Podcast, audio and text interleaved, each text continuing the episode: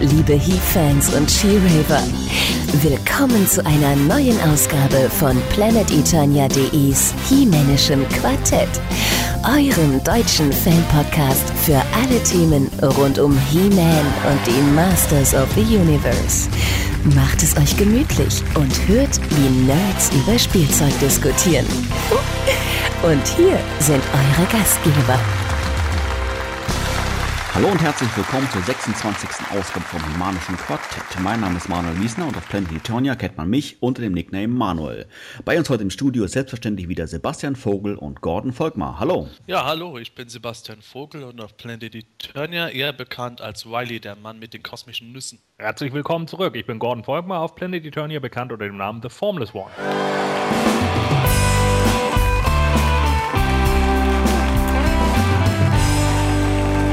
Sage mal, Sebastian, du bist doch quasi Experte, wenn es darum geht, äh, wenn das Figuren von Regalen fallen und dann auch so prompt was abbricht, oder?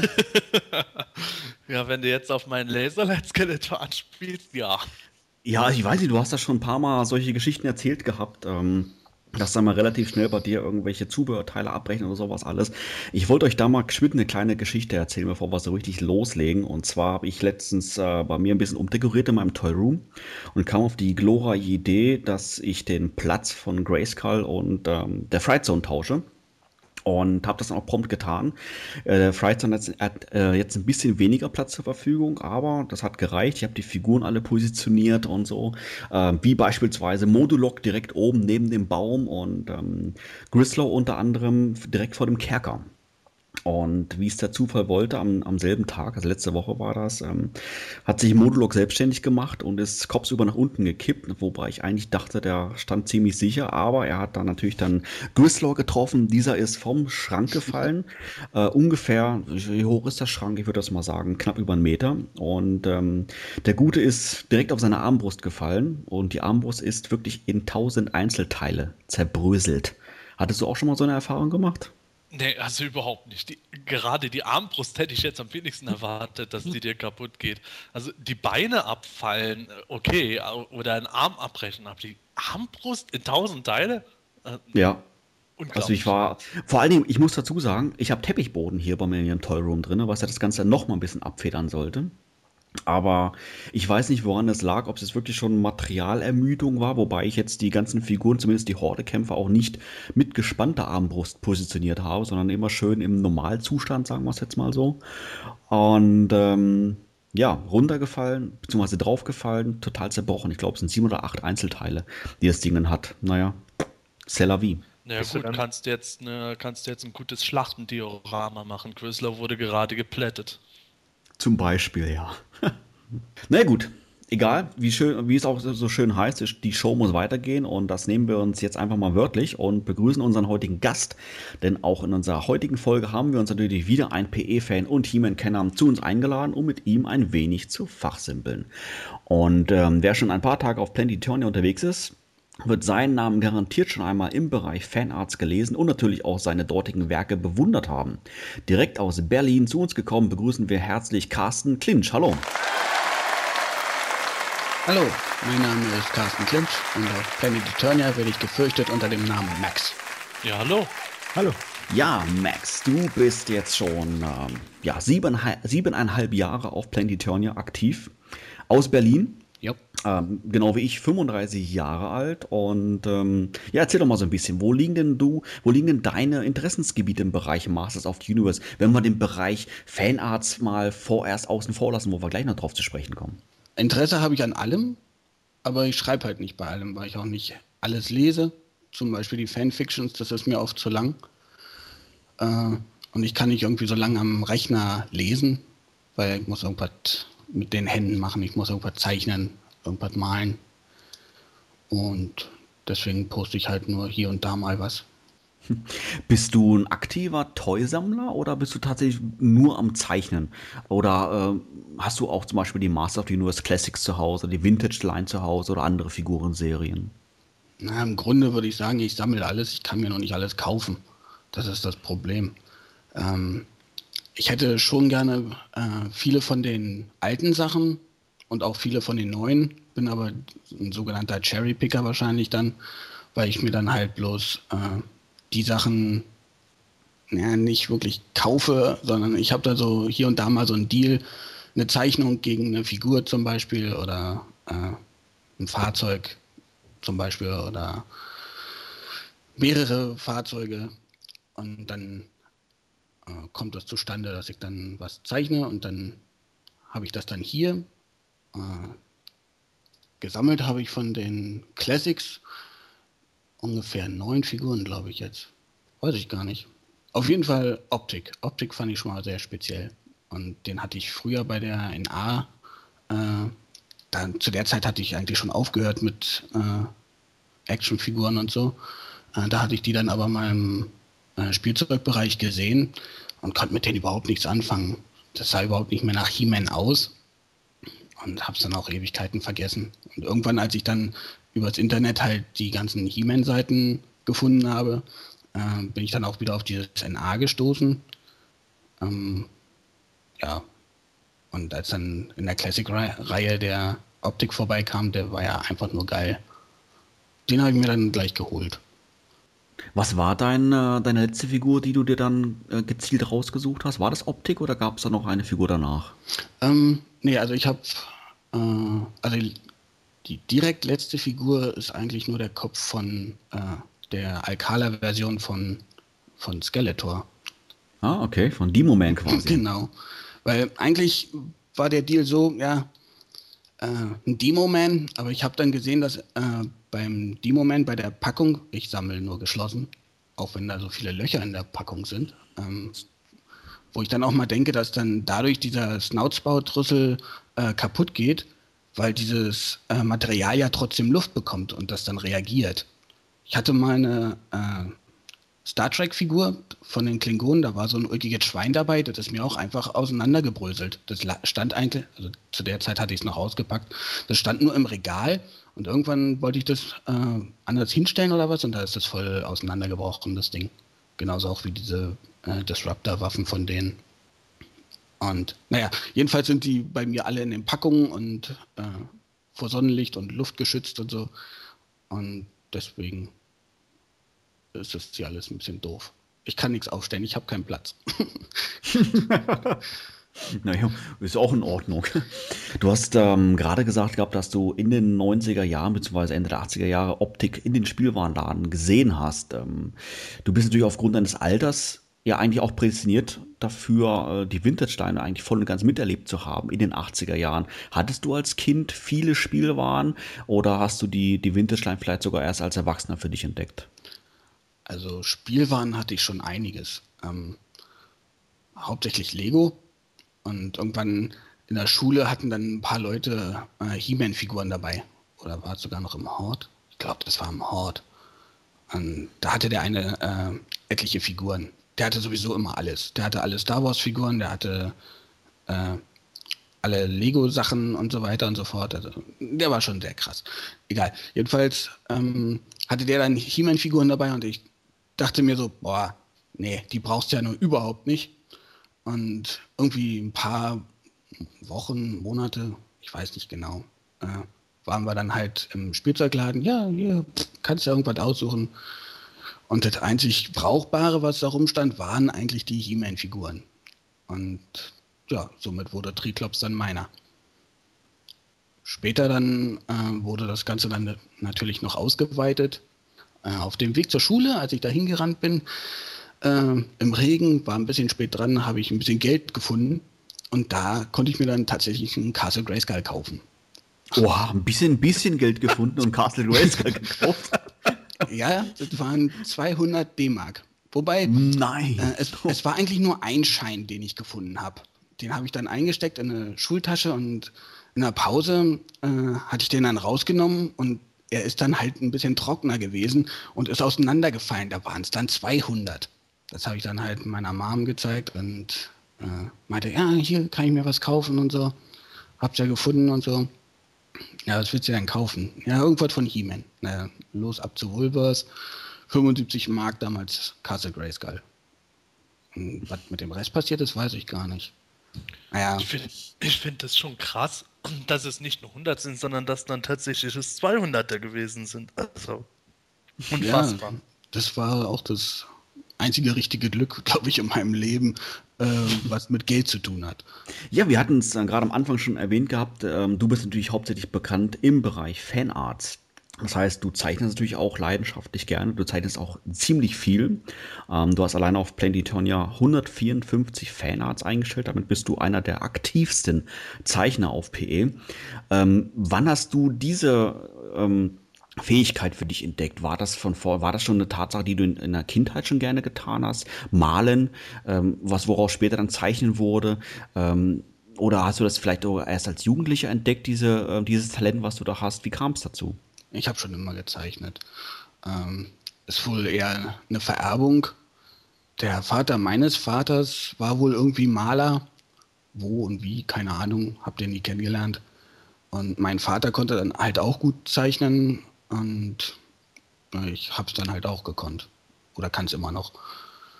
Und verbessere mich halt stetig, würde ich mal sagen.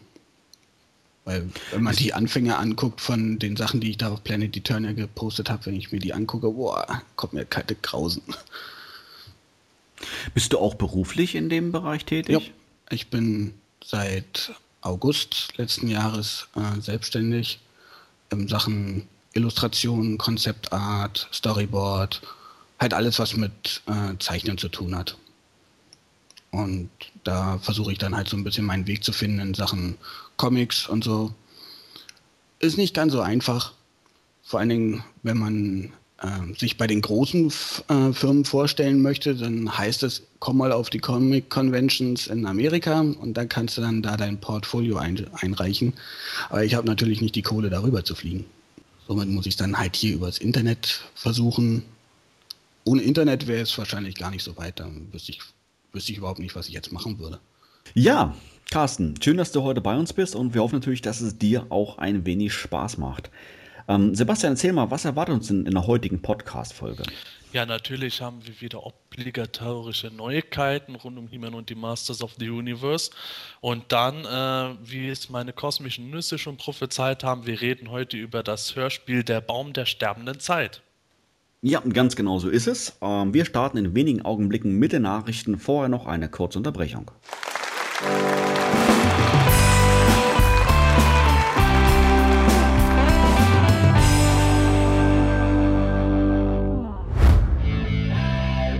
Du ein Masters-Fan und möchtest gerne mal beim Imanischen Quartett zu Gast sein? Dann keine Scheu. Melde dich am besten heute noch im Forum von Planetonia, schick uns eine E-Mail an quartett.planetonia.de oder ruf uns auf unserer Studio-Hotline an mit der Telefonnummer 032 12 14 19 485. Alles, was du für eine Teilnahme benötigst, ist die kostenlose Software Skype, ein Headset und natürlich ein wenig Spaß an der Sache. Wir würden uns sehr freuen, dich demnächst bei uns begrüßen zu dürfen.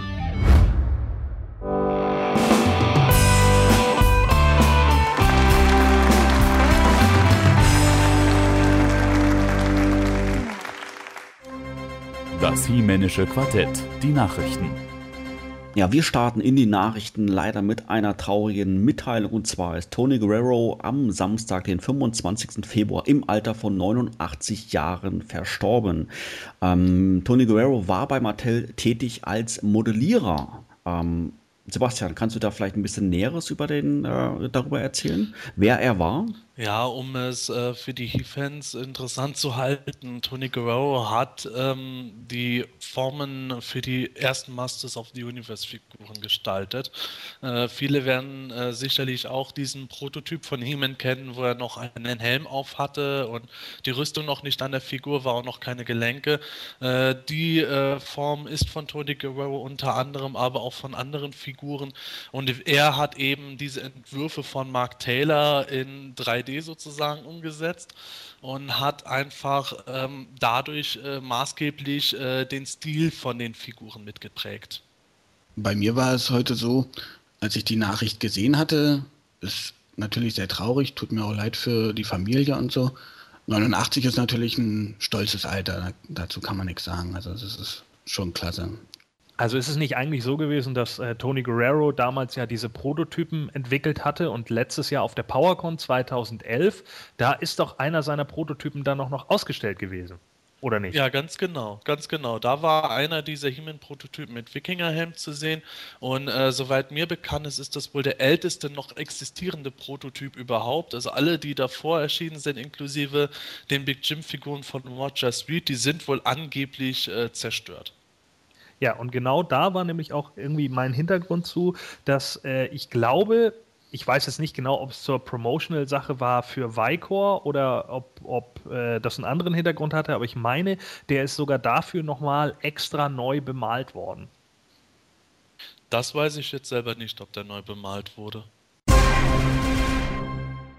Eine weitere Neuigkeit betrifft das Weapons Pack. Wir hatten es bereits im letzten Podcast schon mal erwähnt gehabt und da war immer so ein bisschen die Frage im Raum, was könnte den Inhalt vom, vom Weapons Pack sein? Sind es jetzt nur Farbvarianten von bestehenden Waffen?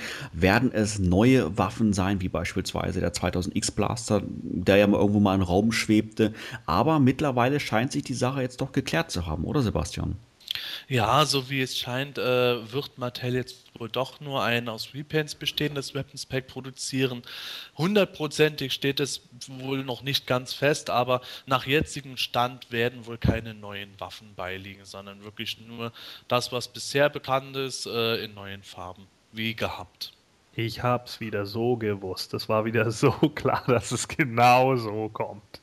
Gordon, ähm, klingt, du wärst enttäuscht. Ja, bin ich auch, ehrlich gesagt, weil ich finde immer so, wenn ich jetzt alleine äh, darüber nachdenke, dass wir jetzt irgendwie schon in zwei Podcasts darüber philosophiert haben, was könnte jetzt eigentlich noch kommen und was würde man sich eventuell mal als neue Waffe wünschen und was wäre mal interessant für so ein Weapons Pack, um das vielleicht auch generell mal irgendwie ein bisschen interessanter zu halten, als immer irgendwelche rosa Blaster-Varianten von Zodek äh, hingelegt zu bekommen, hat man jetzt wieder nur irgendwie äh, so ein Weapons Pack, wo genau exakt die gleichen Waffen drin sind mit äh, anderen Farben. Ich meine, ja, sicher. Jetzt werden natürlich wieder viele sagen können, man muss es ja nicht kaufen. Nein, das muss ich natürlich auch nicht, aber ich finde es irgendwie so langweilig. Es ist irgendwie immer dasselbe, nur in anderen Farben.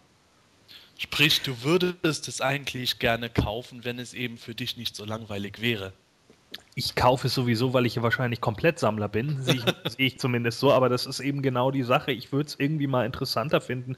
Vielleicht auch mal, ne, ich sagte ja schon in einem der letzten Podcasts, es wäre doch vielleicht auch gar nicht mal so eine schlechte Werbestrategie, einfach mal die Ramman-Axt damit reinzulegen. Wo ist das Problem?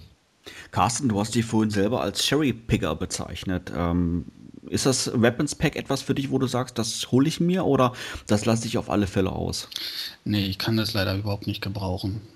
Weil es, ich sammle ja eh bloß äh, die Figuren dann halt eingepackt. Es sei denn, es findet sich irgendjemand, der einen Deal machen will mit äh, lose Figuren gegen Zeichnung oder so. Äh, dann würde ich mir die auch lose hinstellen, aber so ein Beckhams Pack, das nutzt mir überhaupt nichts. Wie schon gesagt, diese rosa Sachen, ich, nee, da ist mir eh schon zu viel Pink in manchen Klamotten bei einigen Figuren. Das brauche ich nicht. Ähm, Gordon, du hast jetzt gerade mal die Farbe Pink in den Raum geworfen. Ähm, ich meine, Pink muss es ja nicht sein, die Waffen, die da jetzt kommen, äh, kommen könnten. Hättest du generell eine Idee, ähm, abgesehen jetzt vielleicht noch von der Ramman-Axt, was du schon gesagt hattest, was man noch alles in das Weapons-Pack packen könnte? Naja, ich denke mal, gerade von den neueren Figuren werden jetzt natürlich dann wieder einige Repaints dabei sein, vielleicht mal in einigen Farben, die dann noch wieder besser zu diversen anderen Figuren passen.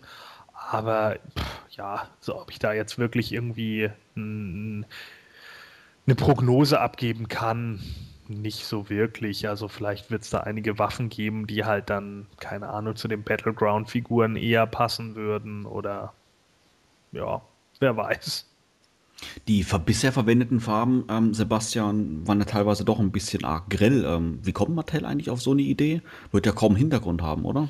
Ach, ich weiß es manchmal auch nicht, was die für Ideen haben. Wobei ich sagen muss, äh, nachdem ich mittlerweile ähm, nach den Weapons Packs äh, noch weitere Figuren bekommen habe, sind mir manche Sachen hinterher doch recht passend erschienen, wo ich gedacht habe am Anfang, boah, das ist ja Panne.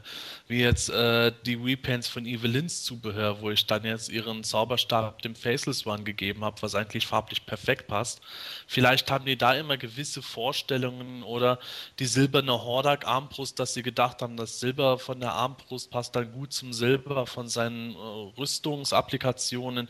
Ach, ich kann es mir selber teilweise auch nicht vorstellen, was die genau dahinter für Ideen haben. Irgendwas müssen die sich hier überlegt haben, aber warum ausgerechnet Sodex Zubehör in Pink? Keine Ahnung. Damit Adam noch, ähm, wie soll ich sagen, äh, unheroischer Femininer. Ja, feminin trifft's gut. Ähm, was hättest du denn für einen persönlichen Wunsch? Was könntest du dir vorstellen?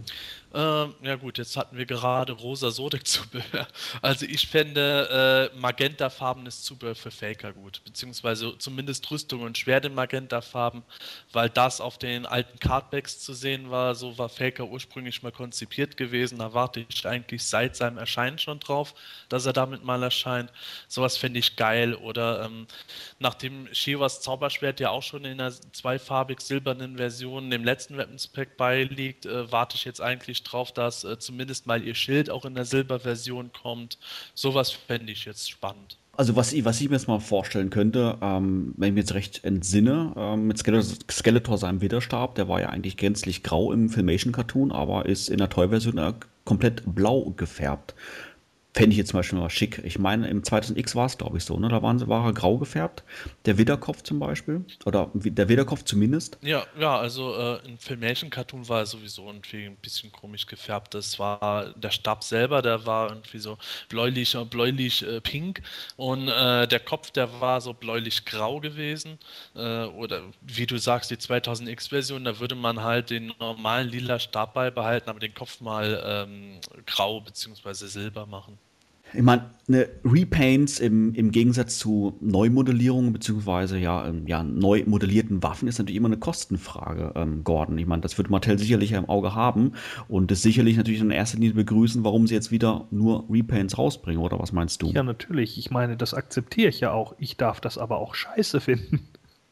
Ne? Das ist halt immer genau der Punkt, den Mattel da eben dran ver verstehen muss. So wie ich verstehen kann, okay, ihr wollt irgendwie Geld machen und ihr wollt nicht zu viel ausgeben, müssen die halt auch verstehen, dass Fans dann einfach enttäuscht sind und das dann einfach für Mist halten.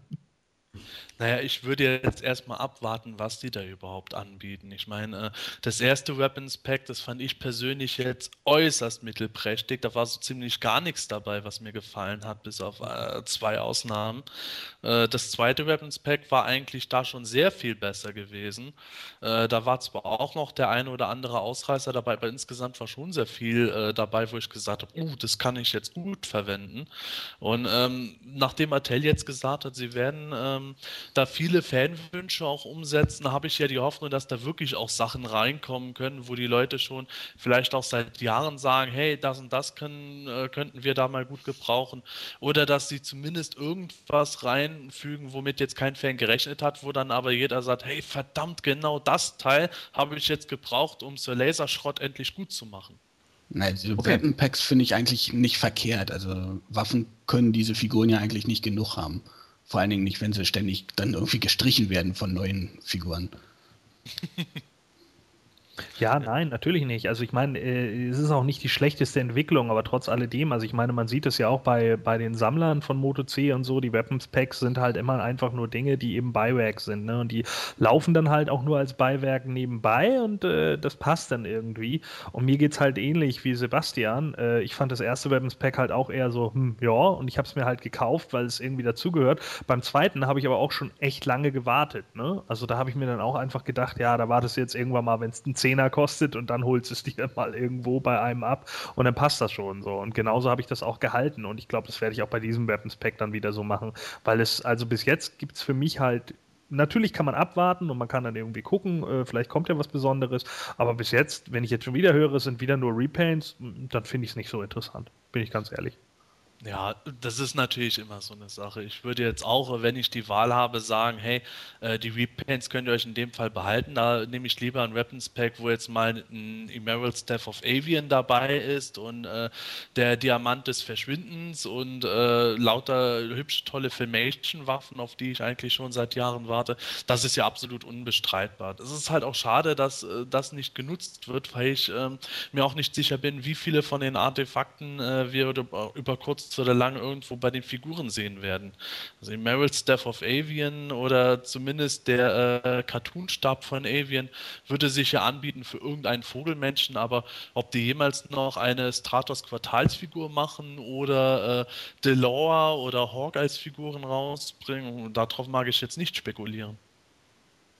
Ja, aber sowas wäre natürlich großartig, ne? Also das würde ich total super finden. Das wäre natürlich echt Arbeit am Fan.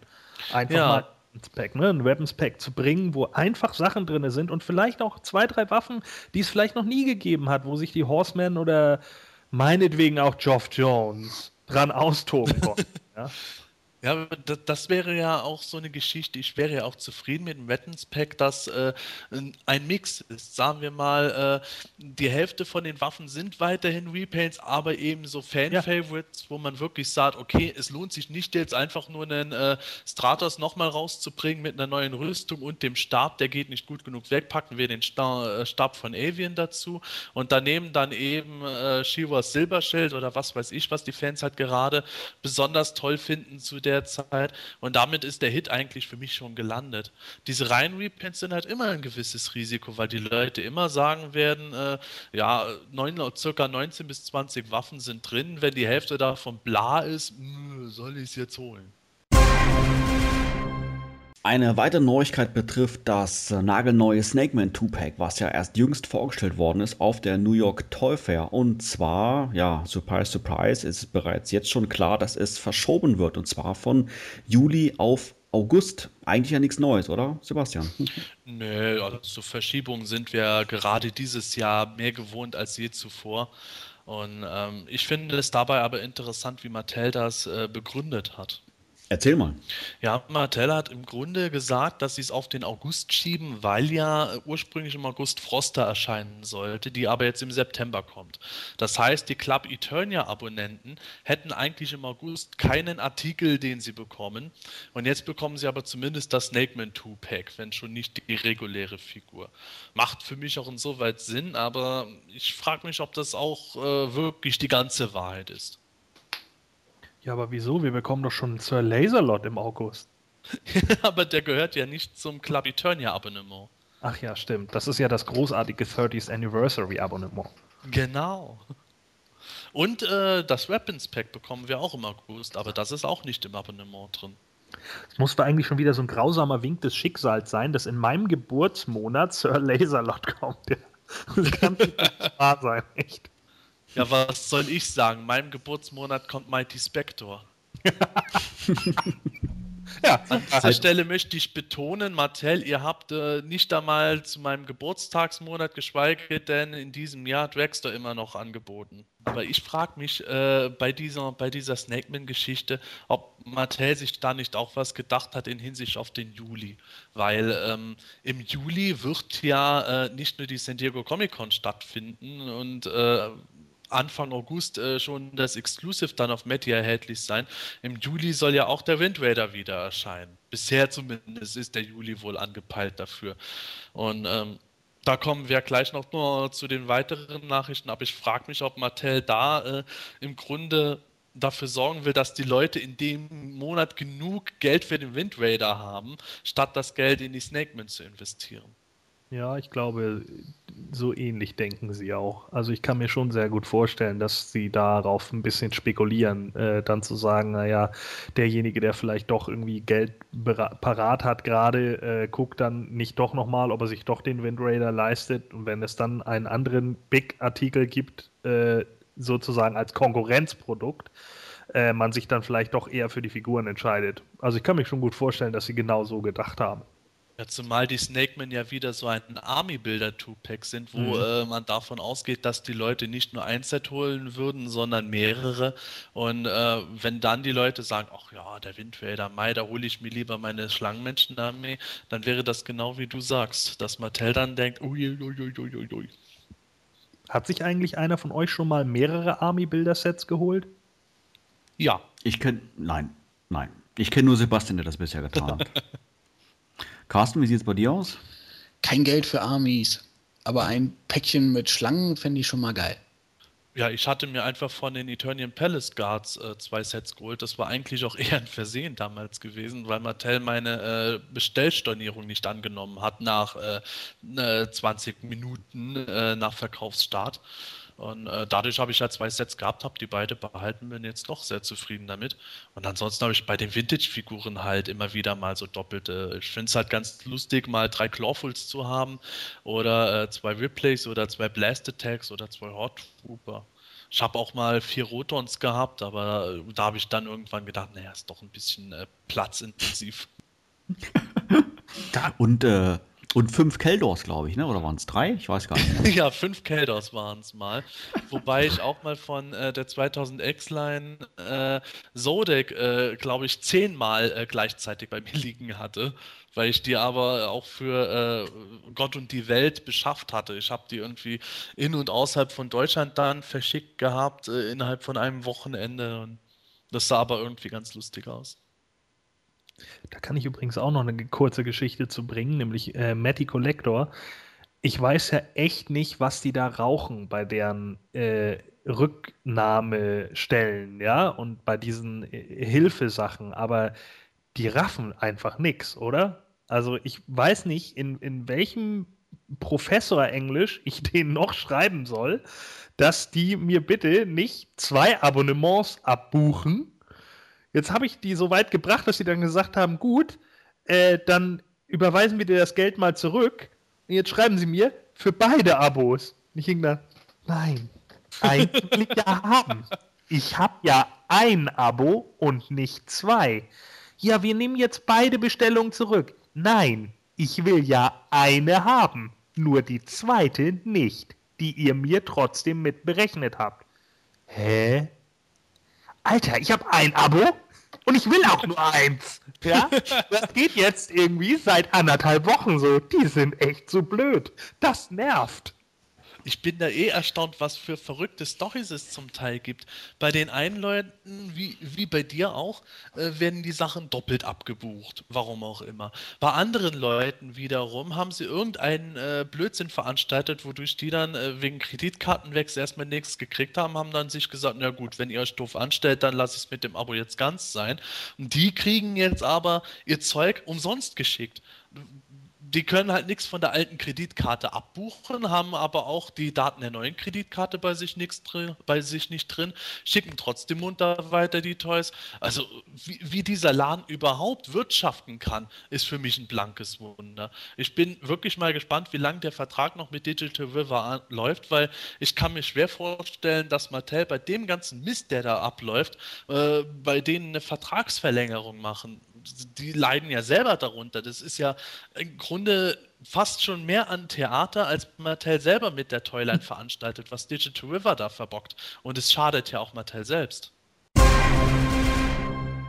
Ähm, Sebastian, du hattest in, äh, in der vorigen News bereits angedeutet gehabt, dass du vermutest, dass das ähm, Snake Man 2-Pack von Juli auf August wandert, damit im Juli noch ein bisschen mehr Geld übrig bleibt, um den Windrider zu kaufen. Jawohl, der Windrider wird nochmal angeboten und vermutlich im Juli, zumindest ähm, so unser bisheriger Kenntnisstand, ähm, wie ist da genau der Hintergrund von Mattel? Wir hatten zwar im vorigen Podcast schon mal angedeutet gehabt, beziehungsweise kurz äh, besprochen gehabt, aber vielleicht nochmal für die Zuhörer, die da nicht ähm, die Folge sich nicht angehört haben.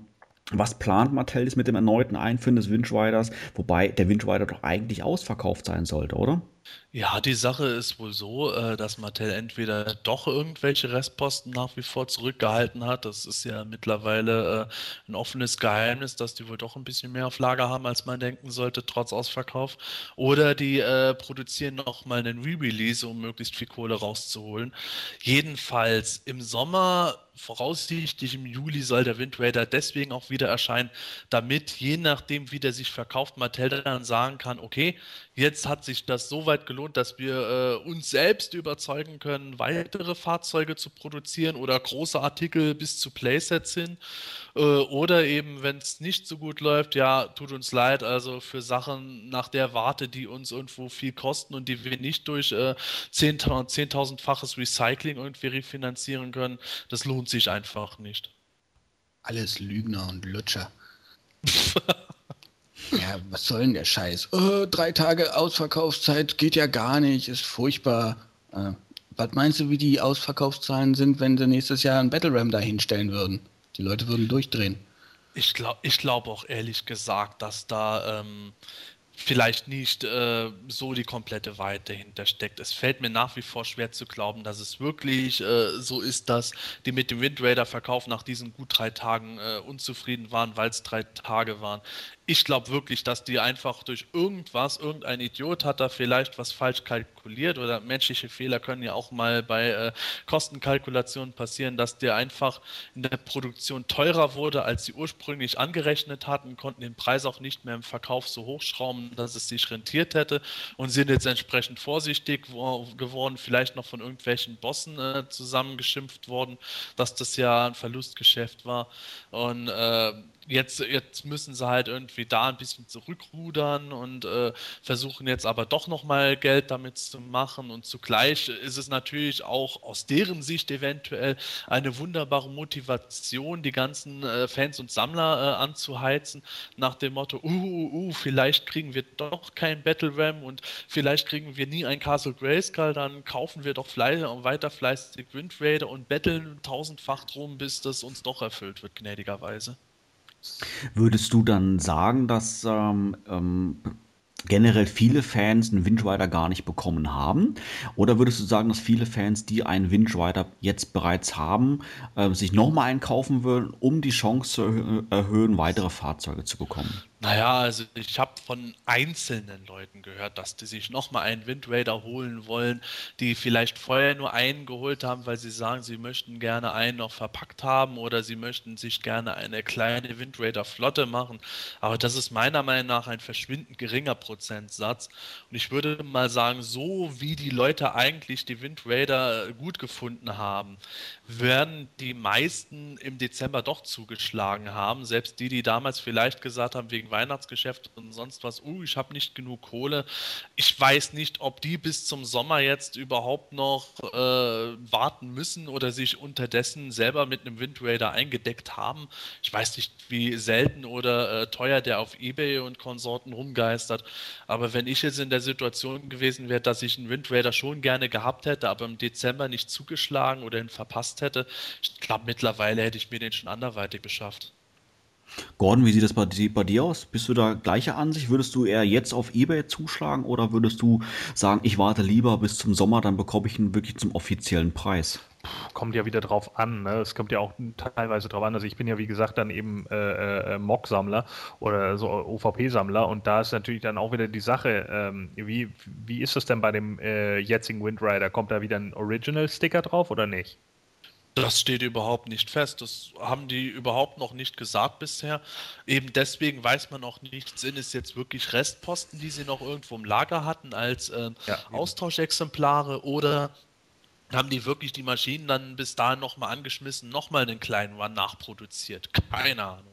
Also mich würde es nicht wundern, äh, wenn es jetzt einer wäre mit Original Sticker, dann ist es natürlich wieder so eine Sammlerfrage, weil einige Leute sammeln nun mal einfach nicht die Figuren mit The Original. Ich beispielsweise auch nicht. Ich hätte gerne alles von der ersten Line und demzufolge würde ich, wenn es so aus gehen würde, dass ein Original draufsteht, würde ich ihn beispielsweise eher über eBay besorgen, damit ich einen aus der ersten äh, Serie hätte. Äh, zum anderen hat man natürlich bei, bei äh, Auktionshäusern im Internet natürlich auch oftmals eben den Vorteil, dass man sie eventuell doch billiger schießt, als man sie bei Matty bekommt. Wenn es exakt derselbe ist und ich hätte jetzt noch keinen, ich habe meinen ja, äh, dann würde ich mir eventuell noch mal einen holen, aber einen zweiten hole ich mir definitiv nicht. Carsten, wie sieht das bei dir aus? Ähm, generell, der Windrider, ist das ein Produkt, wo du sagst, da ist die Preisgrenze deutlich überschritten oder ist es schon ein Fahrzeug, wo du sagst, Mensch, doch, das hätte ich eigentlich schon ganz gerne? Äh, ja, ich habe auch einen bekommen, der ist zwar noch nicht bei mir, aber ähm, noch einen kaufen würde ich auf keinen Fall. Also einer reicht. War auch mein erstes Fahrzeug damals. Ja, obwohl Mattel mit dem einen oder anderen Abverkauf nicht so zufrieden ist und einsparen muss am Zubehör etc. etc., geben sich doch von Zeit zu Zeit irgendwie wieder in Spendierlaune. Zumindest ähm, ja, erweckt das so den Eindruck, denn aktuell auf Matty Collector gibt es wieder reichlich Rabatte. Ja, Sebastian, was gibt es denn da momentan für Schnäppchen zu holen? Ja, also noch bis 20. März gibt es äh, auf diverse zuvor erschienene Figuren 10% Rabatt. Dazu zählen Battle Armor Skeletor, äh, Hordak, Geiger ist mal wieder dabei, die Palace Guards auch oder auch Timo Man, der erst kürzlich eigentlich erschienen war. Und zusätzlich ebenfalls bis zum 20. März gibt es sogar 30% Rabatt auf äh, He-Man, Skeletor, Battlecat, Panther, die Grayskull Stands, die äh, ja ohnehin bisher eigentlich regulär jeden Tag erhältlich sind. Und auch für Shiwa gibt es 30% Rabatt. Ist das jetzt äh, Projekt Neu Neukundengewinnung oder gibt es da wirklich einen Hintergrund dafür? Also ich denke mal zum einen Neukundengewinnung, zum anderen alles muss raus. Also, ähm, wenn man ja den letzten Mad Matty-Verkauf äh, sieht im äh, Winter oder Spätherbst letzten Jahres, da kamen ja zum Teil diese Zahlen raus, was die an Restmengen da hatten, äh, was bei Figuren wie Geiger ja enorm war. Und da kann ich mir vorstellen, dass die halt jetzt nach wie vor versuchen, irgendwo was rauszukloppen. Man kann jetzt natürlich auch spekulieren, ob die jetzt durch die 30% Rabatt bei He-Man und Skeletor etc. Äh, vor allem äh, neue Kunden anwerben wollen, weil die müssen im Grunde ja auch gucken, dass sie äh, nicht nur äh, die bisherigen Kunden bedienen, sondern auch immer den Markt potenziell für Neukunden offen lassen. Oder ob es äh, das Problem ist, dass diese Artikel sich bisher so schlecht verkauft haben, dass es jetzt schon zu 30% Rabatten versuchen loszukriegen, weiß man natürlich nicht. Ich habe ja gehört, dass äh, bei Leuten, die ihre Kreditkarten äh, gelöscht haben, sogar 100% Rabatt auf die Figuren gegeben wird. Wieso erschleicht sich mir das Gefühl, dass, dass uns dieses Thema den ganzen Podcast-Abend heute verfolgen wird? Ja, welchen Grund das auch wirklich haben mag, keine Ahnung. Auf alle Fälle ähm, gelten diese Rabatte nur noch bis zum 20. März, das heißt nur noch wenige Tage und ähm, ja, wenn der eine oder andere Zuhörer mit dem Gedanken spielt, sich ähm, eine, eine dieser Figuren zuzulegen oder vielleicht ein zweites Mal zuzulegen, dann auf alle Fälle zuschlagen. Ich meine, 20, äh, 10% bzw. 30% Rabatt ist eigentlich nicht wenig und sollte auch entsprechend genutzt werden. Im letzten Podcast angesprochen hatten wir natürlich das Thema Snoutsbout, äh, weil es dort Probleme mit dem Rüssel gibt. Ähm, dieser reißt an diversen Stellen ein, selbst bei original verpackten Figuren. Und Mattel hat da jetzt anscheinend eine Konsequenz draus gezogen. Sebastian, was ist da der neueste Stand der Erkenntnis? Ja, Mattel Mattel hat jetzt äh, gesagt, dass aufgrund dieser Probleme bei dem Rüssel sie auch davon abgesehen haben, die Tentakel von Slushhead Big Bad zu machen. Also die werden wie bei der ursprünglichen NA-Figur steif sein. Das heißt, eine ähm, eigentliche Lösung, ähm, die vielleicht so ausgesehen hätte, dass man das Material sich nochmal anschaut, bei Snoutspout und eventuell bei einer weiteren Auflage dann verbessert, ähm, scheint erstmal nicht so gegeben zu sein, sondern ja, genau der Umkehrschluss. Bei allen biegbaren Teilen, beziehungsweise zumindest bei dem bei Slushhead, ähm, bei, ähm, sehen sie jetzt weiter, sehen sie jetzt von ab und machen dann halt feste Tentakel. Ja, wobei das auch wieder eine Sache ist. Ich mag es nicht so ganz glauben.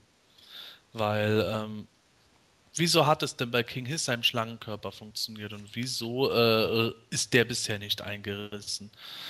Ich glaube ehrlich gesagt ein wenig, dass das vielleicht auch äh, eine Kostenursache hat. Zusätzlich zu dem, dass sie vielleicht sagen, okay, wir gehen lieber mal auf Nummer sicher, weil, äh, was weiß ich, King Hiss, sein Schlangenkörper war uns vielleicht teurer als Nordsport sein Rüssel vom Material her und äh, das Material von King Hiss wäre für Slushet jetzt uns auch zu teuer, also lassen wir es direkt ganz sein wer weiß, ich glaube, da, dass immer nur 50 Prozent von dem auch wirklich veröffentlicht wird, was äh, wirklich der gesamte Denkprozess hinter den Entscheidungen war. Am letzten Monat im Februar erschien die erste 30th Anniversary Figur in Form von Fearless Photog. Ähm, lang ersehnt, zumindest auf amerikanischer Seite. Die deutsche Sicht ist ja etwas gemischt, allerdings die Figur ist jetzt erschienen. Auch deutsche Fans halten sie in den Händen. Ähm, allerdings gibt es da ähm, ja leider auch Qualitätsprobleme. Ähm, wie genau ähm, äußern die sich denn, Sebastian? Ja, da ist jetzt der Spaß, dass äh, kein Rüssel reißen kann, sondern die Linse die er äh, ausfahren kann. Und da ist es wohl bei vielen Leuten passiert, dass sie teilweise äh, bis zu zehn Fearless Photox bekommen haben und dann war äh, wirklich jede Figur, aber auch wirklich jede mit gerissener Liste, mit gerissener Linse schon im Blister äh, gepackt gewesen. Andere haben äh, die Hälfte von ihrer Lieferung gerissen bekommen. Ich persönlich habe das Glück gehabt, mein vieles Foto war absolut heil, aber es ist natürlich so oder so jetzt absolut lästig, dass dieses Problem auch noch auftritt. Gordon, bist du betroffen? Äh, ich habe mein vieles Foto noch nicht hier. Also der ist noch nicht angekommen, deswegen kann ich es noch nicht sagen. Carsten, hast du die Figur? Äh, nein, und ich bekomme sie auch nicht. Aber ich nehme an, Gordon wird noch eine Weile darauf warten müssen, weil mit gebrochener Linse findet er den Weg nicht zu ihm. Also ich finde es natürlich irgendwie so ein bisschen bedauerlich, äh, dass jetzt auch bei den 30th Anniversary äh, Figuren äh, jetzt schon wieder so viele äh, Qualitätsmängel auftreten, wie es vor, ne, jetzt erst bei Snouts baut der kaputte Rüssel bei einigen und jetzt ist es bei äh, vieles Photalk auch so und ich glaube bei äh, der Goddess waren auch schon wieder irgendwelche Mängel, äh, die wir in den letzten Podcasts durchgenommen haben. Das häuft sich langsam und das finde ich so ein bisschen bitter. Also, ich meine, klar, ich kann es verstehen, dass man irgendwie Material sparen möchte und und und, äh, aber da sollte man doch ein bisschen drauf achten. Ich meine, man sagt irgendwie großkotzig, wir sind eine Sammlerfigurenline, äh, dann muss man auch ein bisschen darauf achten können, dass die Figuren ein bisschen was mal aushalten. Ja, das ist eben das Problem dabei. Eine Collectors Line sollte auch gerade qualitativ aufpassen. Wenn jetzt bei irgendeiner Toyline für Kinder mal Farb, ein bisschen Farbe verwischt ist oder mal irgendeine Figur erscheint, wo ein Arm abbricht, das ist lästig, aber ähm, mal es ist halt eine Kindertoyline und äh, wenn die heftig mit was spielen, kann was kaputt gehen. Aber sowas, das schon was kaputt ankommt und dann muss man ja auch noch das auf eigene Kosten zurückschicken und dann sogar noch darauf hoffen, dass der Idiot, der bei Digital River gerade Schicht hat, äh, auch wirklich kapiert, dass noch was auf Lager liegt und nicht einfach sagt, äh, bei uns ist alles aufverkauft, nur damit Heuguru nach der nächsten Fragerunde sagt, wieso, wir haben doch noch mehr, auf mehr als genug auf Lager. Das ist halt absolutes äh, inkompetentes Handeln für mich. Wobei ich da sogar noch Mattel in Schutz nehmen würde. Zumindest hat Toyguru gesagt, dass sie äh, zehn Probeexemplare bekommen hätten von Fearless Photok. Die haben sie sich angeschaut, da gab es keinerlei Mängel dabei. Äh, jetzt ist es natürlich so, vielleicht haben sie da just Glück gehabt. Die Frage ist aber auch, was kriegen die aus Hongkong genau geschickt? Also wenn ich mir jetzt vorstelle, ich hätte jetzt irgendwo im asiatischen Raum eine Fabrik und soll dann an den Auftraggeber äh, Probeexemplare schicken zur Qualitätskontrolle, dann würde ich mir die vielleicht vor dem Versand doch noch anschauen und dann halt eben das Paket selber so schnüren, dass ich weiß, da kommen keine Probleme auf, die mich dann selber noch Geld kosten. Also da frage ich mich, ob Mattel nicht vielleicht doch ein Stück weit von den eigenen Unternehmern verarscht wird. Das glaube ich auch.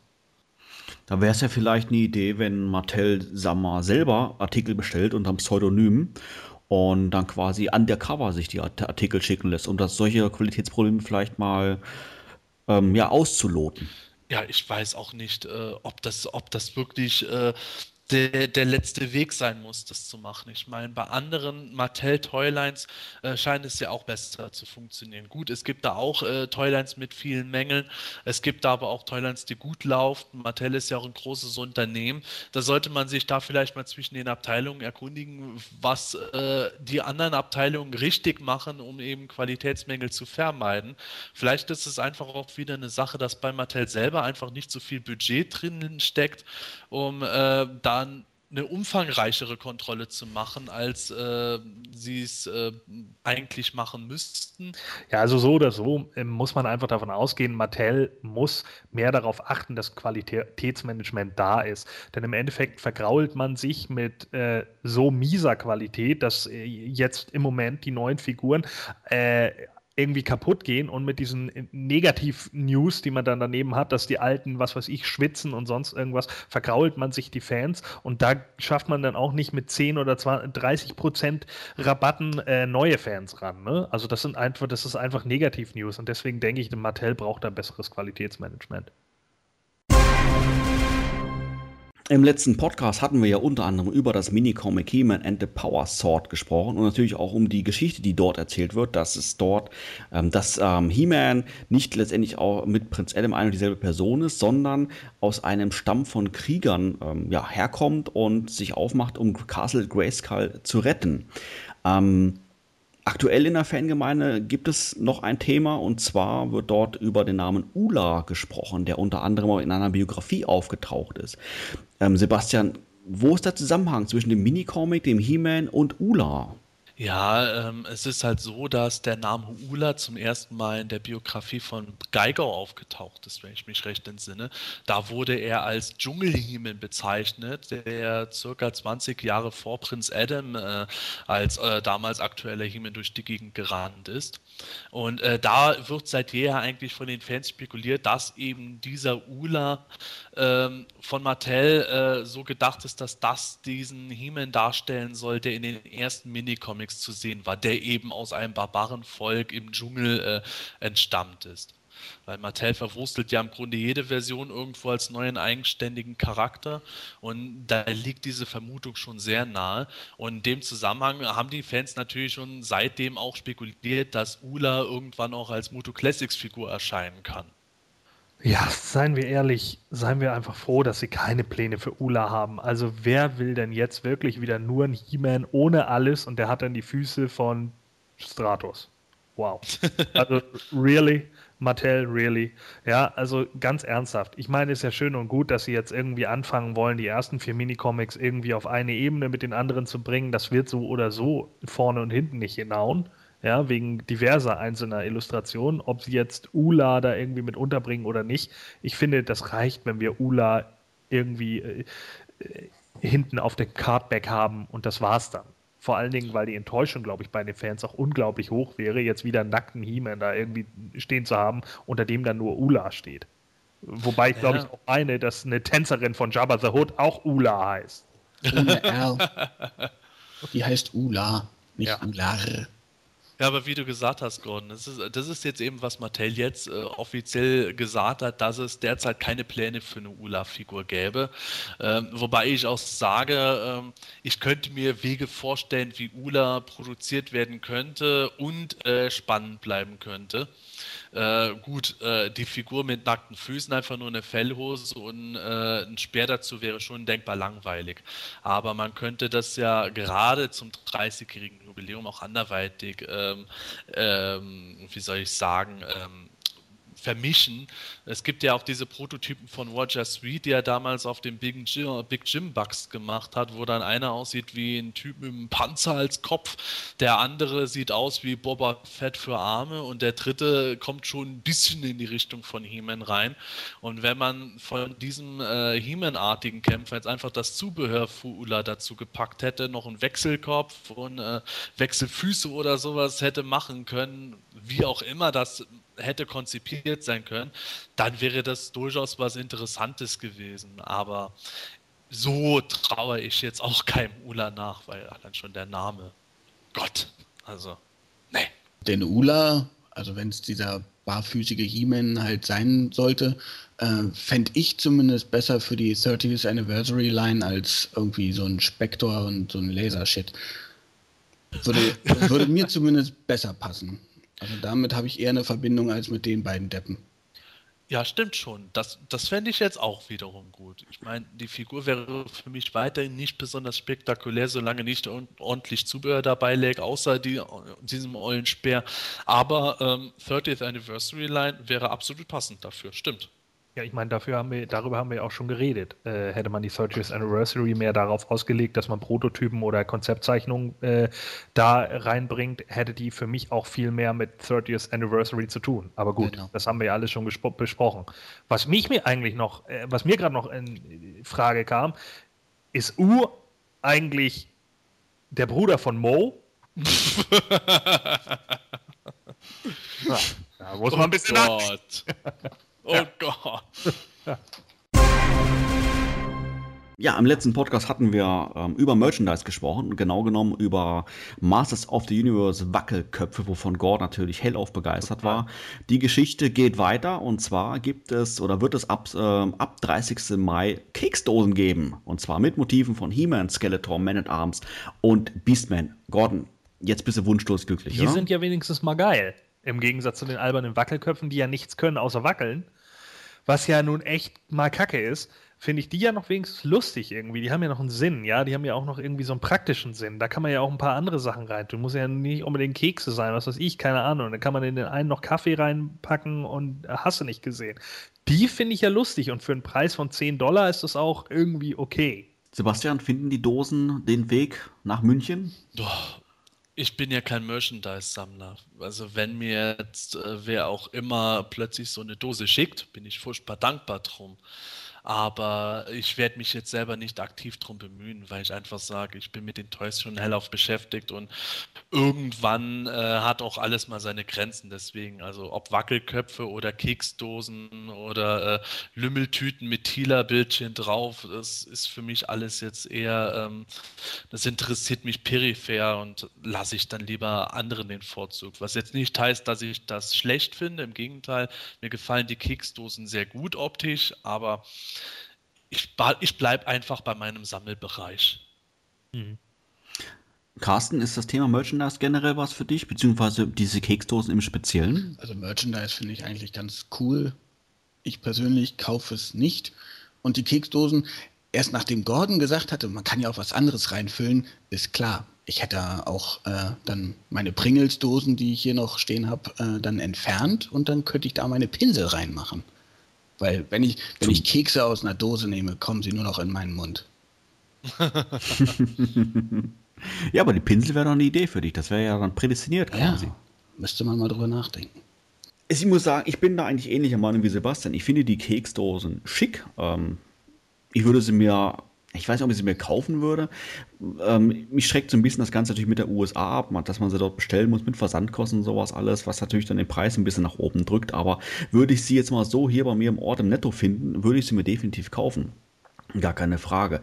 Ähm, mich würde so generell nochmal die Maße interessieren, so Durchmesser und Höhe und sowas alles. Ob ich da jetzt meine Prinzenrolle irgendwie reinkriege oder meine Pringles reinkriege oder irgendwas anderes.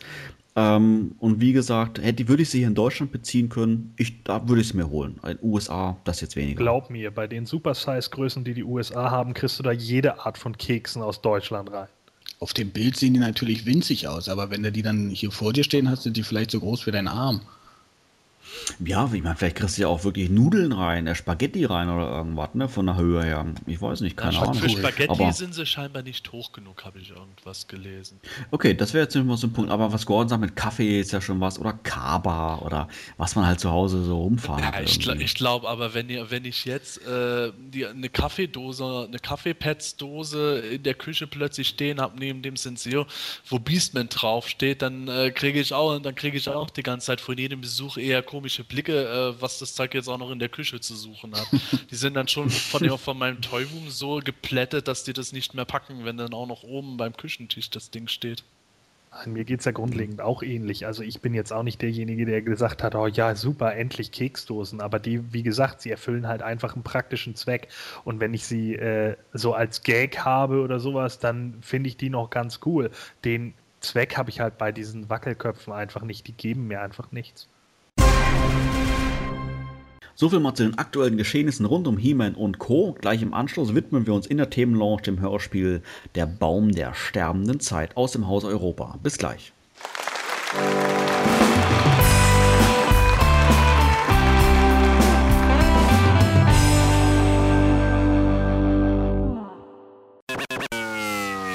Malen, Schreiben, Spielzeug basteln. Das aktuelle Fanprojekt.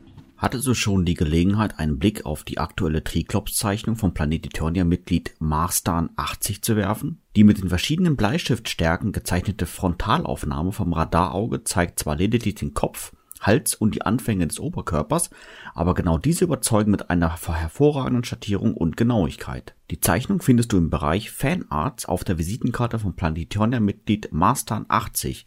Einen entsprechenden Link findest du in der News oder in der Videobeschreibung. Viel Spaß!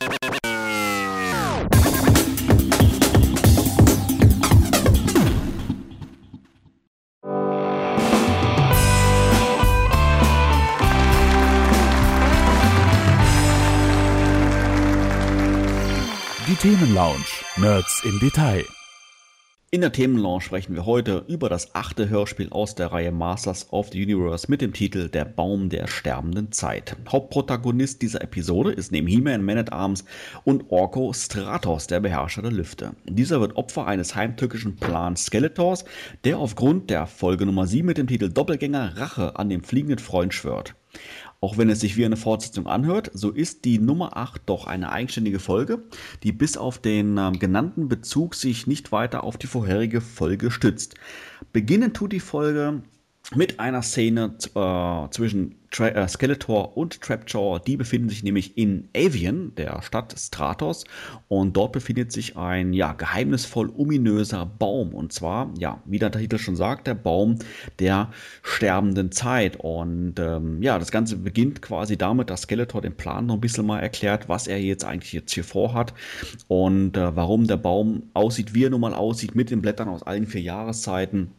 Und in der ersten Szene fand ich ähm, ja interessant, dass Trapjaw, der jetzt ja, ja eigentlich ein Monsterkämpfer ist, aber Skeletor antwortet wie ein Poet. Ähm, also ich fand die, irgendwo die Antwort von ihm als Charakter ein bisschen unpassend, dass er von dem Baum so schön schwärmt, dass er so wunderschön ist und das, ich glaube, er hat sogar gesagt, dass es eine Schande ist, ihn irgendwo zu zerpflücken, wobei das nicht unbedingt das Wortlaut war. Wie empfandet ihr die Szene? Ja, mir ging das grundlegend ähnlich. Also ähm, es ging vermutlich eher darum, auszuschmücken, wie dieser Baum aussieht. Und da äh, kam es halt vermutlich auch eher darauf an, zu zeigen, äh, was der Baum beinhaltet und so weiter und so fort. Und das hat man halt so gewählt, dass Skeletor und Trapjaw einen Dialog halten. Äh, ich fand das auch ein bisschen problematisch. Also ich glaube, es wäre sinnvoller gewesen, wenn der Erzähler das irgendwie klargestellt hätte, was mit dem Baum los ist. Trapjaw dann einfach nur eine Frage stellt, Skeletor, warum sind wir hier eigentlich? Und Skeletor dann geantwortet hätte, was es äh, im, im Hintergrund damit auf sich hat. Also ich war auch der Meinung, äh, dass diese, diese ja, diese plötzliche philosophische Ader von Trapjaw, die passte auch nicht zum Rest des Hörspiels. Aber die hat er schon in Folge 4 angedeutet war das Folge 4? Da, wo er dann von seinen Inseln erzählt, sie sind wunderschön. Das war Folge 3. Folge 3? Aber, ja, aber stimmt, die Inseln der Sternbrücken. Wobei man da natürlich jetzt behaupten könnte, Folge 3 hat er aber eine Rolle gespielt. Ne? Da war er ja nicht als Trapjaw unterwegs. Ja, vielleicht hat er da ja als Trojan verkleidet endlich seine wahre Natur offenbaren können. Ich fand die, ich fand die Eröffnungsszene eigentlich ähm, so mittelmäßig. Ich äh, wurde nicht direkt davon hineingezogen, weil für mich nicht wirklich äh, rauskam, eben was äh, der Baum genau jetzt für einen Zweck erfüllt. Ähm, und ähm, auf der anderen Seite wiederum fand ich das eigentlich ganz nett mit Trapjaw, der da halt eben von dieser Schönheit des Baums regelrecht geblendet zu sein schien, während Skeletor da einfach, ach, vollkommen egal, hier komm, hey, Ast ab. Und ähm, ständet den Baum erstmal kräftig was die Szene für mich eigentlich wirklich problematisch gemacht hat, war erst dann, als sie den Ast von dem Baum abgebrochen haben und der Baum dann angefangen hat loszujammern, wie weh das doch tut. Das war für mich so eine, zum einen hat sich die Stimme angehört, als würde jetzt irgendeiner vom Balkon zwei äh, Kilometer entfernt rüberrufen, oh, es tut so weh, ich habe mir gerade einen Nagel reingehauen. Und auf der anderen Seite war die Stimme einfach so zu normal für einen so mächtigen magischen Baum. Ich meine, in Folge 5 äh, gibt es ja auch sprechende magische Bäume. Da haben sie ja die Stimme äh, von Merman im Grunde für verwendet gehabt. Der Baum, der kommt da richtig unheimlich rüber. Und hier der Baum halt so, oh, Hilfe, es tut so weh. Boah. Hm. Ja, da musste ich heute auch lachen, als ich es nochmal gehört habe. Aber viel ulkiger fand ich halt, äh, wie Trapjaw meinte, dein Plan wird gelingen, Meister. Aber ich weiß eigentlich gar nicht, was du für einen Plan hast. Erzähl mal. er hat es einfach nur gesagt, um seine nächste Gehaltserhöhung zu garantieren. Echt? Ich sehe genau wie du in Folge 5. Die Szene mit dem Baum äh, fand ich sensationell, einfach weil die Stimme da auch sensationell gut so gepasst hat. Und ähm, ich muss sagen, ich habe nicht generell was gegen sprechende Bäume. Ich meine, Herr der Ringe ähm, gibt es eine Menge sprechende Bäume und die fanden ich auch irgendwo passend, aber äh, genau in der Szene fand ich es doch irgendwo, ja, ich weiß auch nicht. Ich hätte es kitschig gesagt, aber vielleicht sehe ich das auch zu erwachsen, ich weiß nicht. Also ich hätte ein, einfach nur gesagt, dass da einfach ein anderer Sprecher nötig gewesen wäre.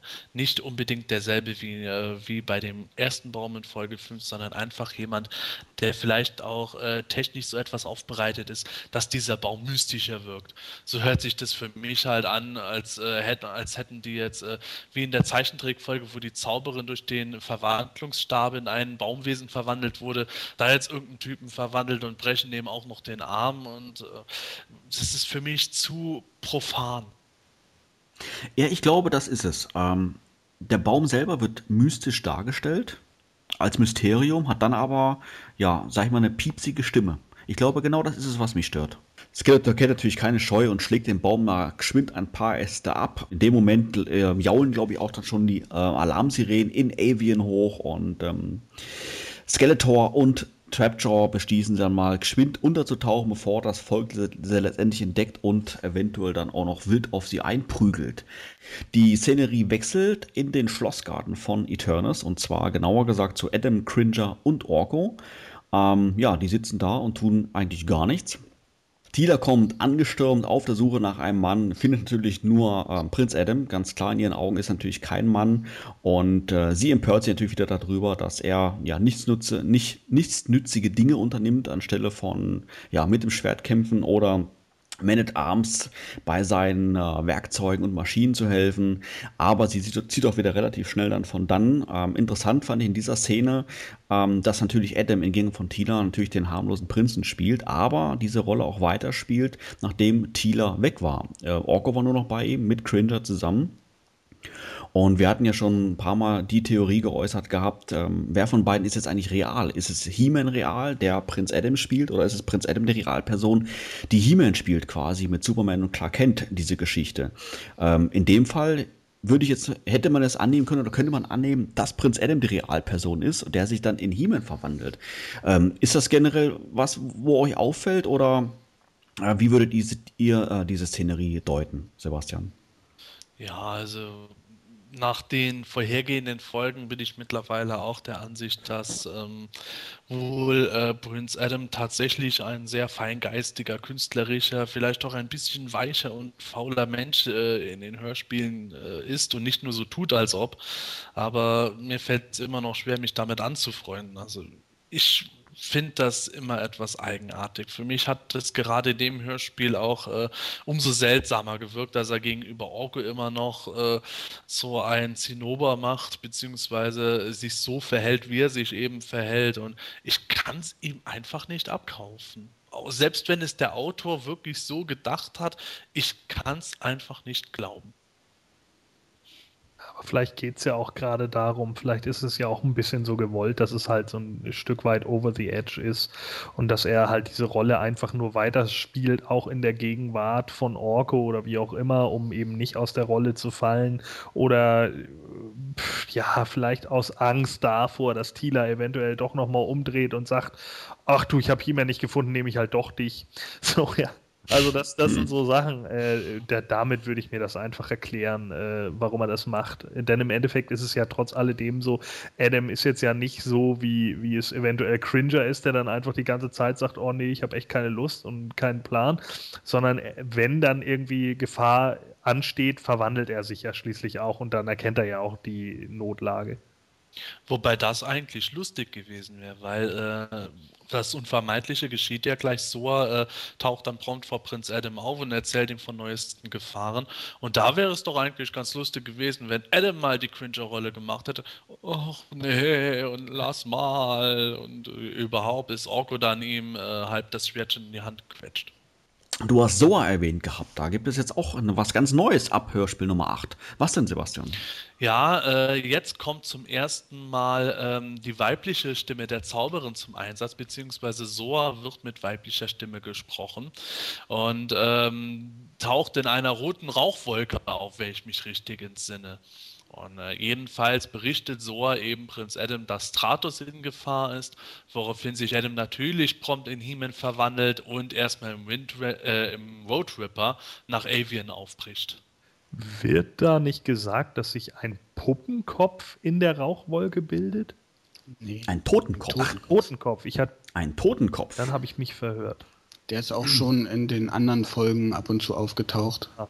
Richtig, richtig. Mit es war immer die, immer die Rede von einer roten Rauchwolke mit Totenkopf. Allerdings, und das war jetzt ja die Änderung jetzt in diesem Hörspiel, bislang mit männlicher Stimme. Und hier jetzt erstmalig mit der weiblichen Stimme, die auch der, der Rest der Hörspielserie auch so beibehalten wird. Und genau. durch den Totenkopf gehen noch zwei Speere. Also ich sehe das eigentlich nicht so, dass er irgendwie äh, zwei Personen ist oder so auch wenn es ab und zu so rüberkommt, ist es einfach nur irgendwie falsch eingesprochen wahrscheinlich, weil äh, bei Cringer und Battlecat, also der kommt echt ab und zu rüber, als hätte er eine gespaltene Persönlichkeit, weil in der einen Folge verwandelt er sich und dann sagt er, wo ist Skeletor? wo ich will kämpfen. Äh, er stand immer noch in derselben äh, Gartenstelle wie vorher. Also wo soll denn da plötzlich Skeletor sein, wenn Cringer gesagt bekommen hat, wir müssen da und dahin? Also das verstehe ich dann nicht.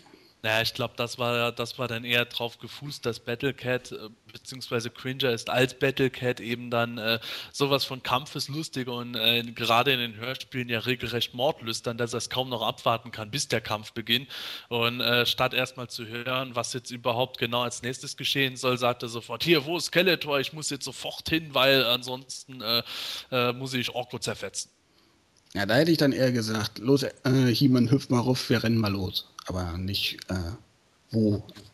So im Grunde dreh ihn mal in die Richtung, wo Skeletor steht und dann äh, auf den Startknopf. Ja, Sebastian, du hattest, glaube ich, schon ähm, gesagt gehabt. Ähm, Adam zögert nicht lange, verwandelt sich und schnappt sich den Road Ripper samt seiner Kollegen, die dabei waren. Und äh, düst los nach Avian. Und äh, Man at Arms darf natürlich nicht fehlen. Der folgt sofort im Windrider. Und interessant ähm, an dieser Szene generell, beziehungsweise an der darauffolgenden Szene, ist, dass äh, gesagt wird, dass der Road Ripper nicht ähm, äh, fährt, sondern tatsächlich fliegt. Und ähm, ja, prompt, prompten Fußes wird He-Man zur Landung gezwungen, äh, noch bevor er sein Ziel erreicht hat. Wie geht's da weiter? Ja, ähm, die Triebwerke vom Roadripper haben eben versagt und He-Man muss landen. Und zwar genau in den Mystic Mountains. Äh, Avian soll ja auch in den Mystic Mountains liegen, also sind sie schon mal nah am Ziel. Aber äh, auch Man at Arms kriegt plötzlich mit dem Wind Raider dieselben Probleme. Und ähm, die Erklärung kommt dann durch Orko, der die Macht eines unsichtbaren Gnoms spürt. Und Orko äh, weiß auch zugleich, dass ähm, eine wilde Bestie kommt äh, und äh, ja dann geht auch schon der erste große Kampf los. Ja, wo, ja was soll ich sagen? Also, Orko geht mir da schon wieder ein bisschen auf den Simmel irgendwo. Weil er schon wieder Sachen weiß, wo ich mich frage, woher weiß der das eigentlich alles? Ich meine, das würde ich jetzt noch durchgehen lassen. Da kommen nachher noch, noch andere Szenen, wo ich an He-Man stelle ihm ein paar, glaube ich, auf die Glocke mal gehauen hätte. Aber ähm, wundert mich es doch schon, dass er jetzt hier ja, die Gnome vielleicht spürt, okay, das kann ich jetzt noch so hinnehmen, aber dass diese Falle, wie jetzt so, wie sie aufgetreten ist, zur Folge hat, dass eine Bestie kommen, äh, kommen wird, na, ich weiß auch nicht, finde ich doch ein bisschen arg weit hergeholt. Ja, kommt drauf an, wie hoch Orko äh, geschwebt ist bzw. geflogen ist. Wenn äh, Man at Arms und Heeman schon am Boden waren, haben sich noch gewundert, warum bei ihnen nichts mehr funktioniert. Und Orko ist in der Zeit noch oben in der Luft und sieht schon dieses äh, Drachenwesen da herantraben. Dann ist es klar, dass er sagt, oh, gleich kommt eine Bestie. Ja, das wäre das wär auf alle Fälle mal eine gute Erklärung, wobei es durch von der Szenerie für mich so nicht rüberkam irgendwo, aber ähm, das würde es zumindest mal erklären, aber ich hatte halt den Eindruck, dass er irgendwie, keine Ahnung, gespürt hat, ui, da sind unsichtbare Gnome und äh, wenn das und das passiert, dann hat es immer zur Folge, dass eine wilde Bestie angreift. Ja, und dann kam sie auch. Woher wissen die eigentlich, dass das Gnome sind? Die sind doch unsichtbar. Ähm, Orko hat doch gespürt, äh, er spürt eine unsichtbare Kraft und dann äh, überlegt er kurz und dann fragt He-Man, was er denn spürt und dann sagt er, nee, das ist die Macht eines Gnoms. Also er konnte die herausfiltern anscheinend. Ah ja. Also das fand ich schon durchaus interessant. Ich kann verstehen, wie Manuel schon sagt, dass man das äh, so interpretiert. Ja, äh, es ist so Deus Ex Machina, Orko spürt die Macht eines unsichtbaren Gnoms und sieht, und sieht schon, äh, dass ein Monster kommen muss, weil es eben jetzt die Handlung erfordert. Aber für mich war das beim Hören eigentlich kein Problem, sondern ich habe das eher so empfunden, äh, dass ich mir dann gedacht habe, okay, wie gesagt, Orko hat erstmal über den Boden geschwebt und das Vieh schon herannahen sehen und er hat äh, auch die Macht eines unsichtbaren Gnoms gespürt, weil Orko vielleicht in der Vergangenheit mit denen Auseinandersetzungen hatte. Denn diese unsichtbaren Gnome werden jetzt nicht irgendwo äh, in der Kiste äh, sich versteckt gehalten haben, bis Skeletor sich mal entschlossen hat, einen Ast von dem Baum abzubrechen, sondern die werden schon irgendwo auf Eternia ihr eigenes Refugium haben. Und wer weiß, ob Orko nicht da schon irgendwas gehabt hat, wodurch er eben äh, gelernt hat durch seine trollanischen Fähigkeiten, äh, weiß er genau, wenn ihn jetzt äh, der Linger, der kleine Zeigefinger piekst, dann ist ein unsichtbarer Gnome nicht fern. Viel schlimmer finde ich, dass der Road Ripper fliegen kann. Ich meine, wie kommt man denn auf so eine Idee? Ich meine, das Ding hat drei Reifen, keinerlei Flügel, außer vielleicht diesen Adlerkopf äh, vorne dran. Aber. Naja, ich meine, von dem Beispiel aus gesehen kann der Laserbolt auch im Filmation Cartoon fliegen. Hm, Das Ja, kann das- er auch im Hörspiel, ja. Ja, das ist, wieder, das ist vielleicht äh, auch die pure Macht der Verzweiflung gewesen, nachdem in Folge 7 ja schon Skeletor den Talonfighter gehabt hat. Und äh, Man at Arms fliegt jetzt schon den Wind Raider und Heeman muss halt irgendein Fahrzeug benutzen. Also, äh, was bleibt dann noch übrig? Ja, hm. Der Battle Ram, vielleicht hat äh, H.G. Francis da einfach nicht realisiert gehabt, dass der äh, Battle Ram an der Front den Skysled hat, der sehr wohl fliegen kann. Aber es ist ja ohnehin ein bisschen komisch, dass ja auch Battlecat dabei ist. Battlecat muss ja irgendwo unterkommen im Road Ripper, der äh, noch mehr ein Einmannfahrzeug ist als der Wind Raider. Der Wind Raider wurde ja wenigstens in diversen Medien immer wieder mit mehreren Personen bestückt. Das ist alles ein bisschen seltsam zusammengereimt, aber ich habe das jetzt eigentlich eher unter dem üblichen Ding abgetan. Okay, die Fahrzeuge können halt da mannigfaltige Fähigkeiten. Ah, Seit diversen Folgen ist es schon bekannt, was soll's. Hey Leute, Orko kann unsichtbare Genome erspüren. Warum sollte Man at Arms nicht einen Road Ripper bauen, der fliegen kann? Und der Battle, äh, Battle ähm, Remedy, ist beinahe gesagt. Nein, Battle Bones kann ja auch fliegen. Ja, eben. Nicht zu vergessen. Man at Arms hat irgendeine Fix- Fixierung damit, Fahrzeuge so umzubauen, dass sie fliegen können. Das ist die Lösung. Ja, Dann kann noch- Doc Brown auch in der Zukunft. Und dann auch noch einen Kassettenrekorder ins Maul bauen, um halt diesen Schrei auszustoßen. Ja, genau. Richtig. Grandios. Bei Battlebones, bei Battlebones wäre es doch viel geiler gewesen, wenn er so weit springen kann. Das stimmt, ja. Ähm, Sebastian, du hast glaube ich schon vorweggenommen gehabt. Tatsächlich, ein Drache greift natürlich an. Äh, beziehungsweise die Bestie war ein, hat sich letztendlich als Drache dann herausgestellt.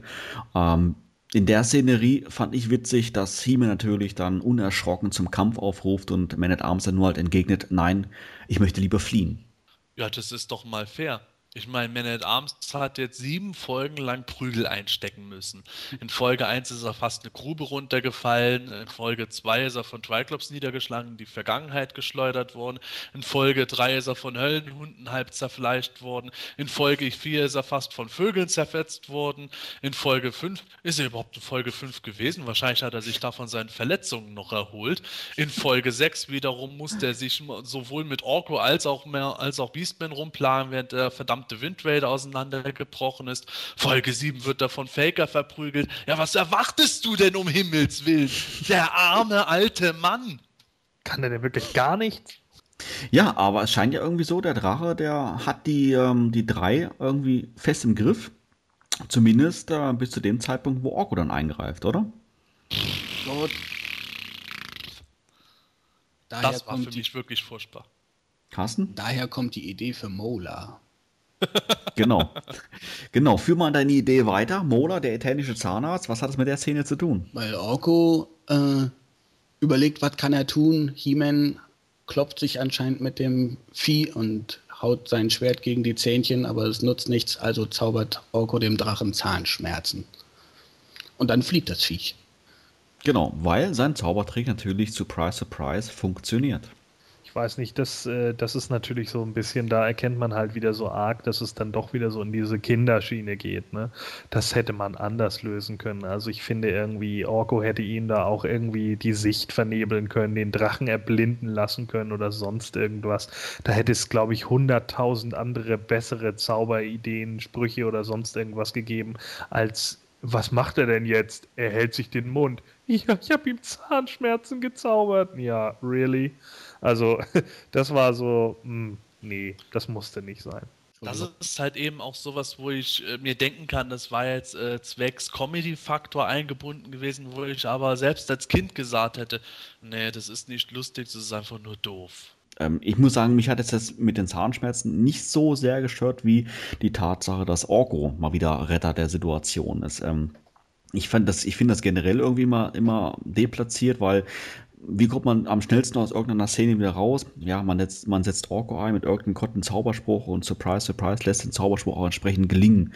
Ähm, ja, ist halt meine persönliche, ähm, ja, sag ich mal, Ansicht darüber. Ich mag dies, ich mag solche Szenen nicht. Gibt es leider auch relativ häufig in den Hörspielen, wie jetzt auch in diesen und ähm, der hätte es auch lieber gefunden, wenn Man at Arms und T-Man ihn irgendwie da ein bisschen verprügelt hätten und wäre abgehauen oder irgendwie sowas.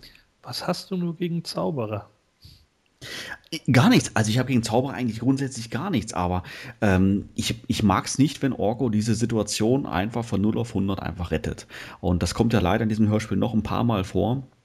Und für mich wirkt das persönlich einfach zu, zu einfach. Also ähm, ich muss sagen, ich fand die, die atmosphärische Darstellung von dem Kampf mit dem Gebrüll und sowas alles hier eigentlich gar nicht schlecht. Hat mir auch gut gefallen und ähm, ja. auch von, von der, von der äh, ähm, schauspielerischen Leistung der Synchronsprecher fand ich das klasse. Man hat es wirklich abgekauft, dass es da, dass es Schwierigkeiten haben, mit dem Vieh fertig zu werden und sowas alles. Und dann kommt dann halt der kleine Kapuzenmann an, macht einen Zauberspruch und das ganze Thema ist erledigt. Das ist für mich persönlich zu einfach. Ja, das sehe ich halt auch so. Ich fand eigentlich auch, dass die Szene äh, gut war, generell. Ähm, ich habe auch kein Problem damit, dass Orko da eben auch mal was reißt als Magier, äh, aber dann nicht unbedingt mit Zahnschmerzen. Also selbst wenn er den Drachen irgendwie, was weiß ich, bewusstlos gezaubert hätte oder sonst irgendwas, ja, wäre das, glaube ich, irgendwie besser rübergekommen als jetzt das, dass er sich plötzlich den Backenzahn hält und wegrennt.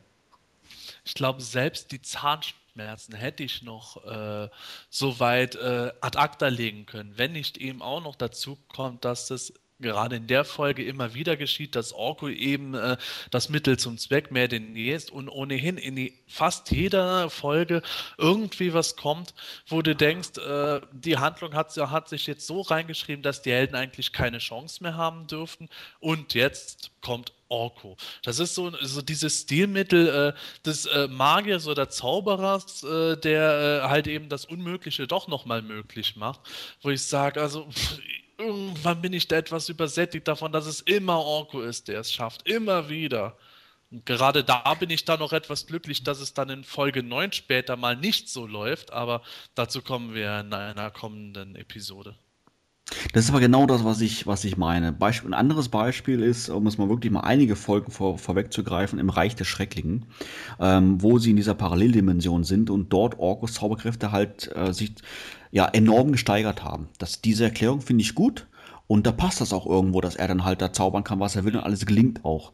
Aber es wird immer wieder gesagt, dass er auf Eternia ja mangelnde Zauberkräfte hat, beziehungsweise geschwächte Zauberkräfte hat und immer wieder sagt, ha, er muss nach Trollan gehen und auftanken und bla bla bla. Das hatten wir ja selbst in den ersten acht Heuspielfolgen schon ein paar Mal gehabt. Aber trotzdem, wie du sagst, ist er der Mittel zum Zweck und es gelingt halt einfach alles. Und das ist das, was mir nicht gefällt. Wenn Orko ein bisschen pfiffiger geschrieben worden wäre, hätten sie ihn ständig nach Troller fliegen lassen, damit er da aus der Quelle trinkt oder sich eine Buddel mitnimmt, damit, wenn er Asterix-mäßig irgendwie in Gefahr gerät, dann einen Schluck nimmt und dann erstmal mächtig zaubern kann. Zum Beispiel, genau. Richtig. Ja, sei es drum. Ähm, Zahnschmerzen hin, Zahnschmerzen her. Der Drache äh, hat dann Zahnschmerzen tatsächlich dann bekommen und ähm, windet sich und rennt dann zu Mola wahrscheinlich. Ähm, allerdings äh, in der gleichen Szene ähm, passiert noch etwas und zwar taucht urplötzlich ein Gewitter auf, ja, ohne Wolken, wie es beschrieben wird. Und die Fahrzeuge, sprich der Roadripper und der Windrider, verschwinden von jetzt auf nachher. Hier fand ich jetzt wiederum ziemlich interessant in dieser Szene, dass ähm, ja alle drei, beziehungsweise inklusive Battlecat dann die vier, ja, total verwundert sind, wie sowas überhaupt passieren könnte. Ähm, ich meine mich zu erinnern, dass sowas in, der, in den ersten acht Hörspielfolgen schon ein paar Mal vorkam, alleine schon in Sternstaub, das Zauberschwert aus der Hand gebeamt wurde. Aber jetzt scheint es mir so von der Darstellung her, dass die ähm, die Darsteller hier sowas noch nie in ihrem Leben, im Leben gesehen haben. Das würde ich nicht unbedingt sagen. es kann ja auch eigentlich eher aus der Situation herausgehen, dass sie äh, eventuell weil sie ja von Orko gehört haben, da gibt es jetzt halt, was weiß ich, die unsichtbaren Gnome und die sind, äh, die haben zwar auch irgendwie äh, eine Form von Macht, aber eventuell waren sie einfach nicht darauf gefasst, dass es dann doch wieder so viel ist. Äh, Orko sagt dann ja auch in dem Moment, ich bin zwar schon einer der mächtigsten Zauberer, aber die scheinen ein bisschen stärker zu sein als ich. Betonung auf bisschen. Ja. Mich hörten, hörte sich das eher so an, als hätten sie mehr äh, sich gewundert über dieses Gewitter ohne Wolken. Stimmt, stimmt, das war doch auch schon im Fokus drin. Ich meine, aber das muss ich sagen, das fand ich jetzt wieder sehr atmosphärisch. Das hat mir auch irgendwo aber auch gefallen. Wobei ich mir jetzt im Nachhinein fragen muss, warum sie überhaupt die Fahrzeuge haben verschwinden lassen. Ich meine, die gingen ja sowieso nicht mehr. Also von, von dem her hätten sie diese Szene eigentlich auch sparen können, weil zu Fuß ging hätten sie so oder so müssen. Ich kann es mir eigentlich so erklären, dass sie es nur deshalb gemacht haben, damit halt die Chance beispielsweise nicht mehr besteht, die Dinger noch zu reparieren. Ja, beziehungsweise nachdem Orko den Drachen so exzellent verjagt hat, dass er nicht auch noch die Fahrzeuge wieder in Gang setzt. Genau. Wäre auf alle Fälle eine Idee, das stimmt schon. Wobei den Zaubertrick hätte man ja vom Skript her misslingen lassen können oder irgendwie sowas alles. Aber sei es drum. Also ich fand die, die Szenerie fand ich gut, das hat mir, hat mir gefallen. Ähm, die Überraschung von, von den Darstellern fand ich jetzt etwas, etwas übertrieben, aber kann man so hinnehmen, ist okay. Das Ende vom Lied, zu Fuß geht's weiter. Aber zum Glück sind sie ja fast schon da, oder Sebastian? Ja, wie gesagt, sie sind ja schon in den Mystic Mountains und dann äh, erreichen sie auch bald Avian. Und da äh, erklärt Stratos erstmal die gesamte Situation. Und zwar ist es so, dass ähm, nicht nur der Baum der sterbenden Zeit geschändet wurde, sondern äh, auch noch äh, Stratos Frau und seine beiden Kinder äh, von den unsichtbaren Gnomen scheinbar entführt wurden. Und da wird eben auch erklärt, äh, was es mit dem Baum der sterbenden Zeit auf sich hat. es ist einfach so, dass ein Teil der Seele jedes Einwohners von Avian in diesem Baum steckt und der Baum sorgt im Grunde dafür, dass die Schatten und dass die Stadt vor den unsichtbaren Gnomen geschützt ist. Und ohne den Baum, beziehungsweise durch den beschädigten Baum, können die halt in Avian schalten und walten, wie sie wollen und haben offenbar Stratos Familie entführt. Finde ich super geil, die Idee mit diesen Seelen in dem Baum.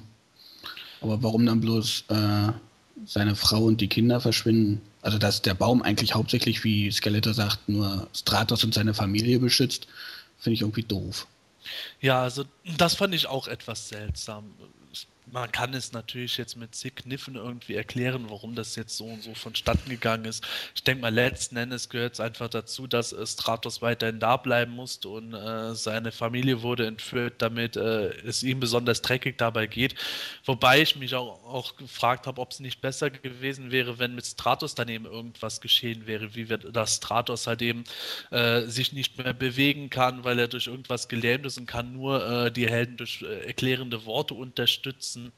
Aber trotzdem finde ich es eigentlich eine ganz gute Idee.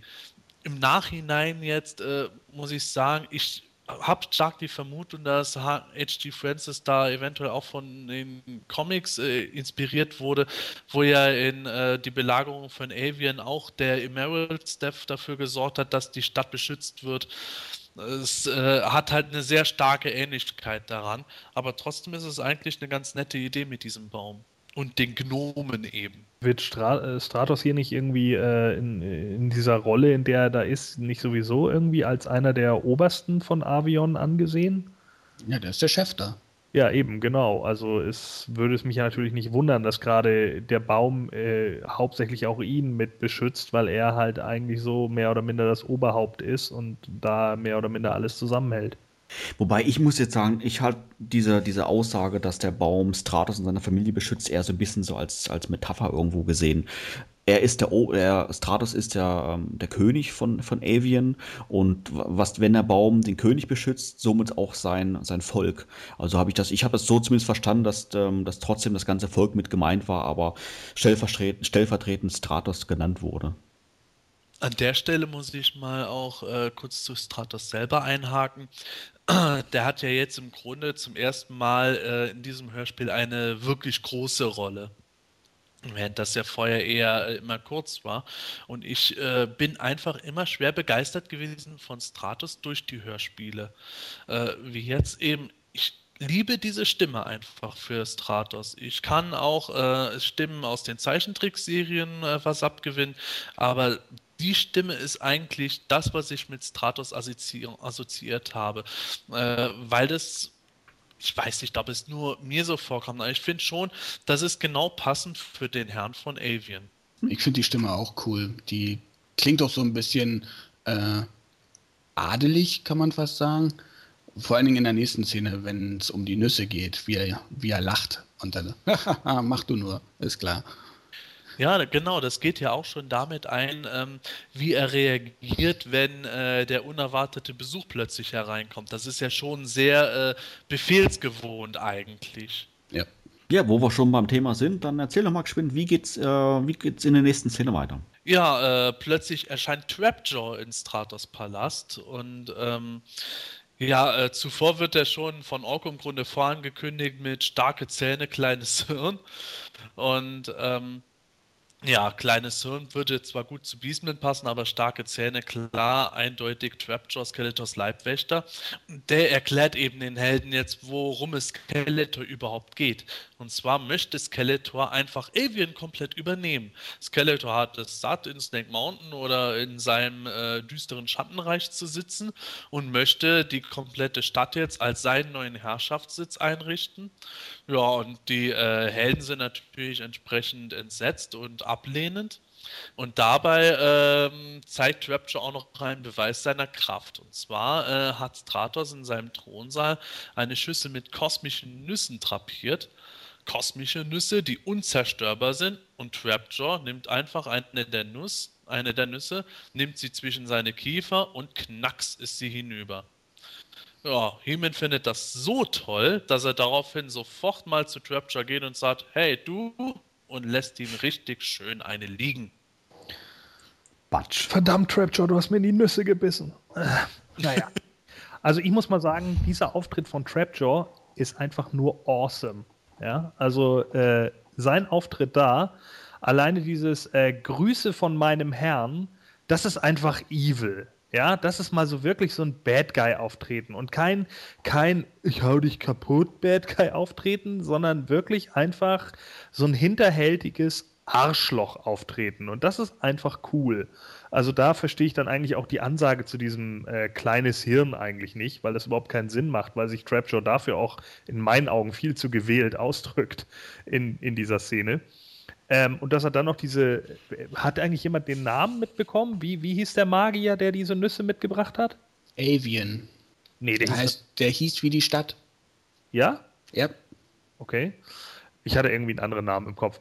Aber anyway, äh, finde ich eigentlich richtig gut, dass man so erstmal zeigt, was, was äh, Trapjaw eigentlich drauf hat, aber trotz alledem so den Charakter in, in eine äh, eigentlich ganz andere Richtung in dem Moment schiebt. So. Und das hat eigentlich was. Und He-Man ist in dieser Szene mal wieder der komplette Dorftrottel. Ich kann nur gut hauen. richtig, richtig schön einfach. Da habe ich nur gedacht, man, echt Evils 1, He-Man 0. Ich muss dazu aber auch sagen, ähm, wie du schon sagst, Trapjaw absolut genial dargestellt. Das ist ohnehin äh, meine Lieblingssequenz im gesamten Hörspiel eigentlich, diese Szenerie. Und äh, es ist auch konsequent gemacht, weil äh, meiner Meinung nach äh, passt das perfekt dazu, wie er als Trojan in Folge 3 reagiert und äh, agiert hat. Wo du auch, auch den Eindruck hattest, okay, das ist ein Kämpfer, äh, nicht kleines Sünden, sondern eben doch ein bisschen mehr Verstand, dem Skeletor auch zutrauen kann, dass er mal äh, äh eine komplette Armee von Helden äh, hinters Licht führt. Und äh, das kommt halt eben auch daraus, so dieses leicht intrigante, dreckige dabei. Und ähm, Heeman aber wiederum, äh, der einfach nur seine Fäuste spielen lässt, das fand ich irgendwie ein bisschen äh, zwiespältig. Auf der einen Seite habe ich damals dann gedacht, Heeman geht zu Trapjaw, haut ihm erstmal so eine runter, dass Trapjaws äh, Kiefer total verbogen ist. Das kommt irgendwie schon sau cool. Auf der anderen Seite aber eben wiederum, ja, Heeman lässt die Fäuste spielen, weil er sich da in dem Moment gar nicht anders zu helfen weiß. Mhm. Der denkt so, scheiße, Trapjaw hat recht. Wir haben eigentlich keine Chance mehr verdammt, jetzt, jetzt aber hier richtig auf die Zwölf. Nein, nein, nein, nein, das ist falsch. Er haut ihm ja aus einem anderen Grund. Und zwar äh, fragt Stratos Trapjaw, wo seine Familie ist. Und er lacht ihn aus und sagt, sind sie vielleicht noch hier? Oder sind sie bei den Gnomen? Wer weiß. Und dann kriegt er jetzt eine gewatscht. Ja, aber das meine ich ja eben. Äh, dieses Ding, dass He-Man denkt, scheiße, Trapjaw hat recht, wir haben eigentlich keine Chance. In dem Sinne, sie, sie, haben keine Möglichkeit jetzt rauszufinden, wo die Familie von Stratos überhaupt steckt. Also sie sind jetzt in dem Moment eigentlich ohnmächtig gegenüber genau. Skeletors Forderung, die sie eigentlich nicht eingehen wollen, haben aber auch keine Möglichkeit, äh, die unsichtbaren Gnome jetzt wirklich effektiv in dem Moment zu bekämpfen. Genauso wenig haben sie jetzt im Moment eine Chance, äh, Stratos Familie ausfindig zu machen. Also im Grunde, Skeletor hat jetzt absolut die Oberhand, was Trapjaw ihnen mehr als deutlich macht. nur mal so nebenbei. Ich finde es natürlich auch so total schön, weil es ja auch komplett undurchdacht ist von He-Man. Ne? Ich meine, im Endeffekt, äh, Trapjaw hat es ja schon vorher gesagt, sind sie noch hier im Palast? Sind sie vielleicht irgendwie bei uns? Äh, und He-Man geht dann erstmal auf ihn zu und haut ihm direkt eine auf die Omme.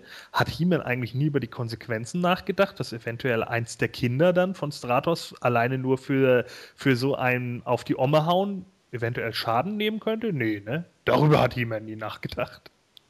Ach, warum Dafür ist das Hörspiel jetzt auch, glaube ich, nicht für die passende Zielgruppe gemacht, dass man da Angst haben musste. Aber stimmt schon, wenn man das konsequent weiterdenken würde, dann wäre das natürlich ein gewisses Problem. Dass He-Man nicht so pfiffig ist, wird ja auch in einem späteren Hörspiel klar. Da geht es ja um dieses eine Buch, wo ein Rätsel drin ist und da sagt er, hm, ja, als Adam müsste ich das eigentlich herauskriegen. Ja, aber da erkennt man dann doch schon wieder, wie großkotzig die, die Good Guys da eigentlich sind, wenn sie dann schon sagen, ja, ja, starke Zähne, kleines Hirn, wirst du gleich sehen. Ja, aber du bist ja selber nicht der Hellste, ne? ja, zumindest Structure bekommt einen auf die 12. Der Unterkiefer ist verbogen und ähm, die Szenerie wechselt auch relativ schnell, denn ein Diener kommt herein und versetzt quasi unsere Helden in Alarmbereitschaft, denn die unsichtbaren Gnome greifen an. Gordon, erzähl doch mal ein bisschen. Ja, also äh, jetzt mittlerweile bricht sozusagen das Chaos aus. Äh, Häuser werden angezündet, äh, es kommen Wagen auf die Helden zugefahren, aber keine Fahrer sind zu sehen, vermutlich weil eben die Gnome unsichtbar sind. Fensterscheiben werden äh, eingeworfen oder zerschlagen. Ähm, was mir in dieser Szenerie nicht ganz so gefiel, war, dass sie eine Planierraube mit eingebaut haben. Also das war mir, mir persönlich wieder so ein bisschen zu weltlich. Äh, da geht es ja irgendwie darum, dass die äh, sich, glaube ich, auch auf irgendwelche Häuser zu bewegt oder so. Und äh, Man at Arms will dann äh, das Steuer rumreißen, wird aber von einem unsichtbaren, also er erzählt dann, ich bin von jemandem runtergeschubst worden, also scheinbar von einem unsichtbaren Gnom. Und dann ist das Ganze äh, auch äh, so schnell wieder vorbei, wie die Gnome irgendwie ja, wie die Gnome gekommen sind. Ähm, ja, wie gesagt, also diese Planierraupensache, ha, das hatte für mich schon wieder so ein bisschen zu sehr diesen Baustellencharakter, der mir ehrlich gesagt nicht ganz so gut gefällt. Ich habe irgendwie immer so, auch obwohl mit Sicherheit Avion so eine groß gebaute Stadt ist oder sowas, habe ich bei He-Man immer noch so ein bisschen mehr dieses Flaschenzugbild als irgendwie solche neu modernen Planierraupen. Das ist für mich aber auch exemplarisch dafür, wie Alien im dem gesamten Hörspiel dargestellt wird, eben als zu irdisch und auch bodenständig. Ich meine, das sagt allein schon vieles aus, äh, wenn die Helden ähm, zu Fuß Alien erreichen und auch nichts von großartigen Kletterpartien berichtet wird, weil eigentlich soll die Stadt ja in den Wolken sein, sieht aber zum Beispiel auch in den Illustrationen von dem Remus-Buch eher aus wie ein ganz normales Dorf, das, das äh, jederzeit passierbar ist für jeden Deppen und dann Planierraupen und alles dabei. Dann muss ich sagen, da war und das fand ich besser, wie sie es in späteren Folgen hatten mit dem Wespenfelsen von, ba von Bassoff, der kaum erreichbar war. Sowas hätte ich mir bei Avian eher vorgestellt und eben auch keine Planierraupe, sondern sonstige Gerätschaften oder irgendwas, was weiß ich, dass sie dann halt eine, ähm, äh, eine Buddelmaschine sondersgleichen da gehabt hätten, mit denen die Kobolde halt irgendwas veranstalten, aber nicht gerade das wirklich gesagt wird, die Planierraupe rennt jetzt da irgendwo hin. Ja. Und vor allen Dingen sehr fortschrittlich ein Elektrowagen. ja, da kommt wieder der Umweltaktivist heraus. Ja, darum schreit auch der Baum bestimmt. Ich glaube, der Baum schreit sowieso die ganze Zeit bei der Szene: Hilfe, es tut so weh, wenn ich mir das nur anhören muss. ja, Hört sich jetzt hart an, aber für mich war das eigentlich äh, eine sehr enttäuschende Szene. Es soll ja eigentlich sehr actionreich und dramatisch sein, aber irgendwie hat es den Effekt bei mir einfach nicht erfüllt gehabt. Ich kann auch nicht genau sagen, ob es wegen der Planierraupe war, aber irgendwo habe ich da früher auch schon immer nur gesessen, hm, ja, okay, ja, unsichtbare Gnome, schön und gut, aber von denen hört man auch gar nichts und naja, später hörst du was von denen. Die brabbeln rein, wenn jemand äh, was verschieben will. Ja, aber das ist ja auch immer nur so ganz kurzfristig und genau, ja. das ist halt genau das große Problem, denke ich auch. So diese Gnome sind zwar irgendwie schon eine Bedrohung, aber sie wirken halt mehr äh, wie, wie so nervige kleine Gremlins und das ist es dann auch und dann sind sie plötzlich wieder weg und man denkt sich, was soll das denn jetzt? Einerseits wollt ihr seit angeblich Jahrzehnten Avion wieder übernehmen oder so, aber dann kriegt ihr es dann nicht gebacken, obwohl ihr unsichtbar seid und irgendwie zaubern könnt und jetzt endlich eure Mächte einsetzt, äh, kriegt ihr es nicht zustande und äh, macht dann mal kurz Chaos für drei Minuten und dann hört ihr erstmal wieder auf. Das sind so Sachen, die finde ich so ein bisschen blöd. Also, das sind dann immer so, so Punkte, naja, bei denen denkt man sich dann immer so, die, die sind halt mehr so äh, die, die Nebencharaktere und so nervige Gegner, aber eigentlich nicht das, für, für, für, was, für was sie da verkauft werden. Ich denke, es sollte bloß zeigen, oh, sie sind doch ein bisschen gefährlich, indem sie halt äh, Häuser anzünden, mit den Fahrzeugen Schabernack treiben. Äh, und einfach Chaos stiften, wie du schon gesagt hast. Ja, ja. Ich muss da halt sagen, äh, der, die Grundidee ist sehr gut mit dem Chaos stiften. Ich wäre auch zufrieden damit, wenn die kurz Chaos anstiften, dann wieder abhauen. Aber ich hätte das eher dann so gestaltet, dass das Chaos stiften dazu dient, äh, als Ablenkung zu sein. Weil ich fand es eigentlich schon ganz gut mit der Idee, dass Stratos Frauenkinder entführt sind. Okay, Wieso, wieso hätte man es dann nicht einfach machen können? Die Gnome kommen plötzlich wieder in die Stadt, Riesenchaos, Heeman muss die Welt retten. Dann, äh, dann äh, plötzlich, ja, jetzt hat alles wieder aufgehört, was ist los? Und dann auf einmal kommt heraus, dass äh, zig Leute entführt worden sind von den Gnomen, während die anderen damit beschäftigt waren, die Zerstörung zu verhindern. Das hätte dem Ganzen dann einen tieferen Sinn gegeben, dass die Gnome einfach Stück für Stück die ganzen Leute entführen. Das wäre geil, das stimmt. Ja, so schnell wie der Angriff kam, war dann noch prompt wieder vorbei. Die Gnome sind von jetzt auf nachher wieder verschwunden. Keiner weiß genau, was passiert ist, äh, außer dass sie einen riesen Schaden hinterlassen haben. Und ähm, ja, Zeit nochmal einen Kriegsrat zu halten, zu dem Stratos prompt einlädt und mit den Helden dann im Palast verschwindet. Ja, die Gefahr scheint auf alle Fälle erstmal gebannt. Die halbe Stadt liegt zwar in Schutt und Asche, aber dennoch bleibt jetzt den Helden Zeit für ein Gläschen Wein. Und was sie dabei alles besprechen und wie viel Alkohol ein Trollaner wirklich verträgt, das besprechen wir in wenigen Augenblicken. Bis gleich.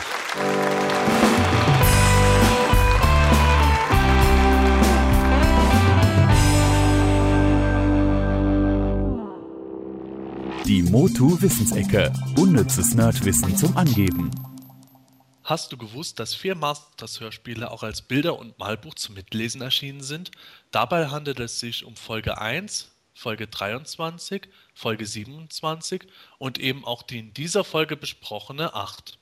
Interessant ist dabei auch, dass die Zeichnungen diesen von Remus erschienenen Büchern von Juan Escandel stammten, der unter anderem auch die Geschichten der Ihr-Haber-Hefte illustriert hat. thank you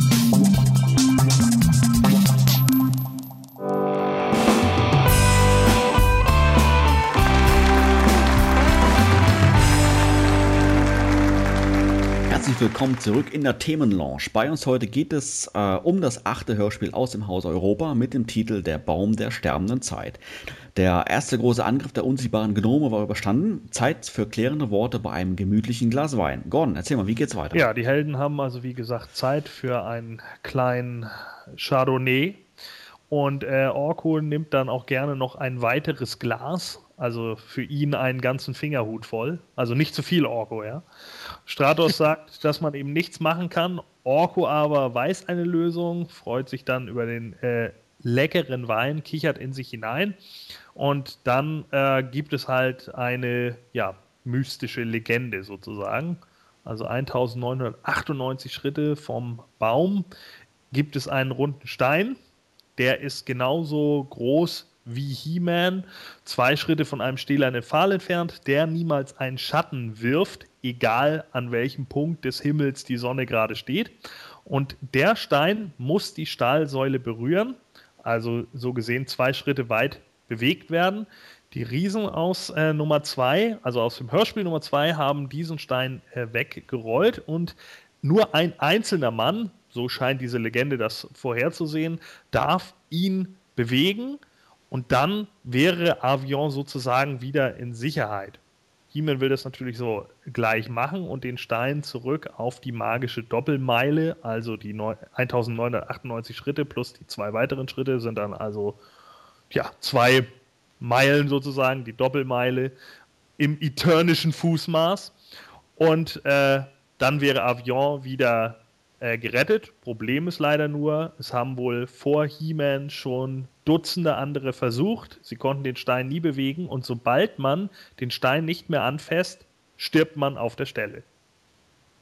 Ja, an dieser Szene, witzig fand ich den Schlusssatz von He-Man, wo er sagt, ich werde den Kampf mit dem Stein aufnehmen.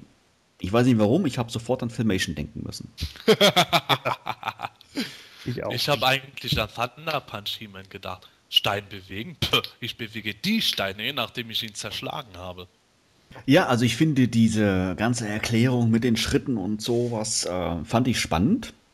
Ähm, hat mir als Kind sicherlich gut gefallen. Ich kann mich nicht wirklich dran erinnern, aber ich bin mir sicher, es hat mir gefallen. Auch jetzt als Erwachsener hört sich das irgendwo ziemlich interessant an, trotz hier und da so zwei kleine Ungereimtheiten, aber es klingt für mich einfach spannend. Ähm, ein bisschen ähm, enttäuscht oder genervt an He-Mans Stelle wäre ich, dass zwei aus meiner Truppe, ähm, He-Man und Stra ähm, nicht He-Man, Orko und Stratos, äh, von einer Lösung wissen. Vor allen Dingen natürlich Stratos ähm, hätte das wissen müssen oder wusste es ja, wie man ähm, Avian noch schützen könnte, abgesehen vom Baum der sterbenden Zeit. Und hey, wir haben hier He-Man bei uns, der Stärkste der Starken. Und ähm, hat es verschwiegen und lässt dann die Freunde trotzdem noch in einen, in einen, Kampf ziehen mit den unsichtbaren Zwergen, wo er ja auch nicht wusste, wie er ausgeht und sowas alles.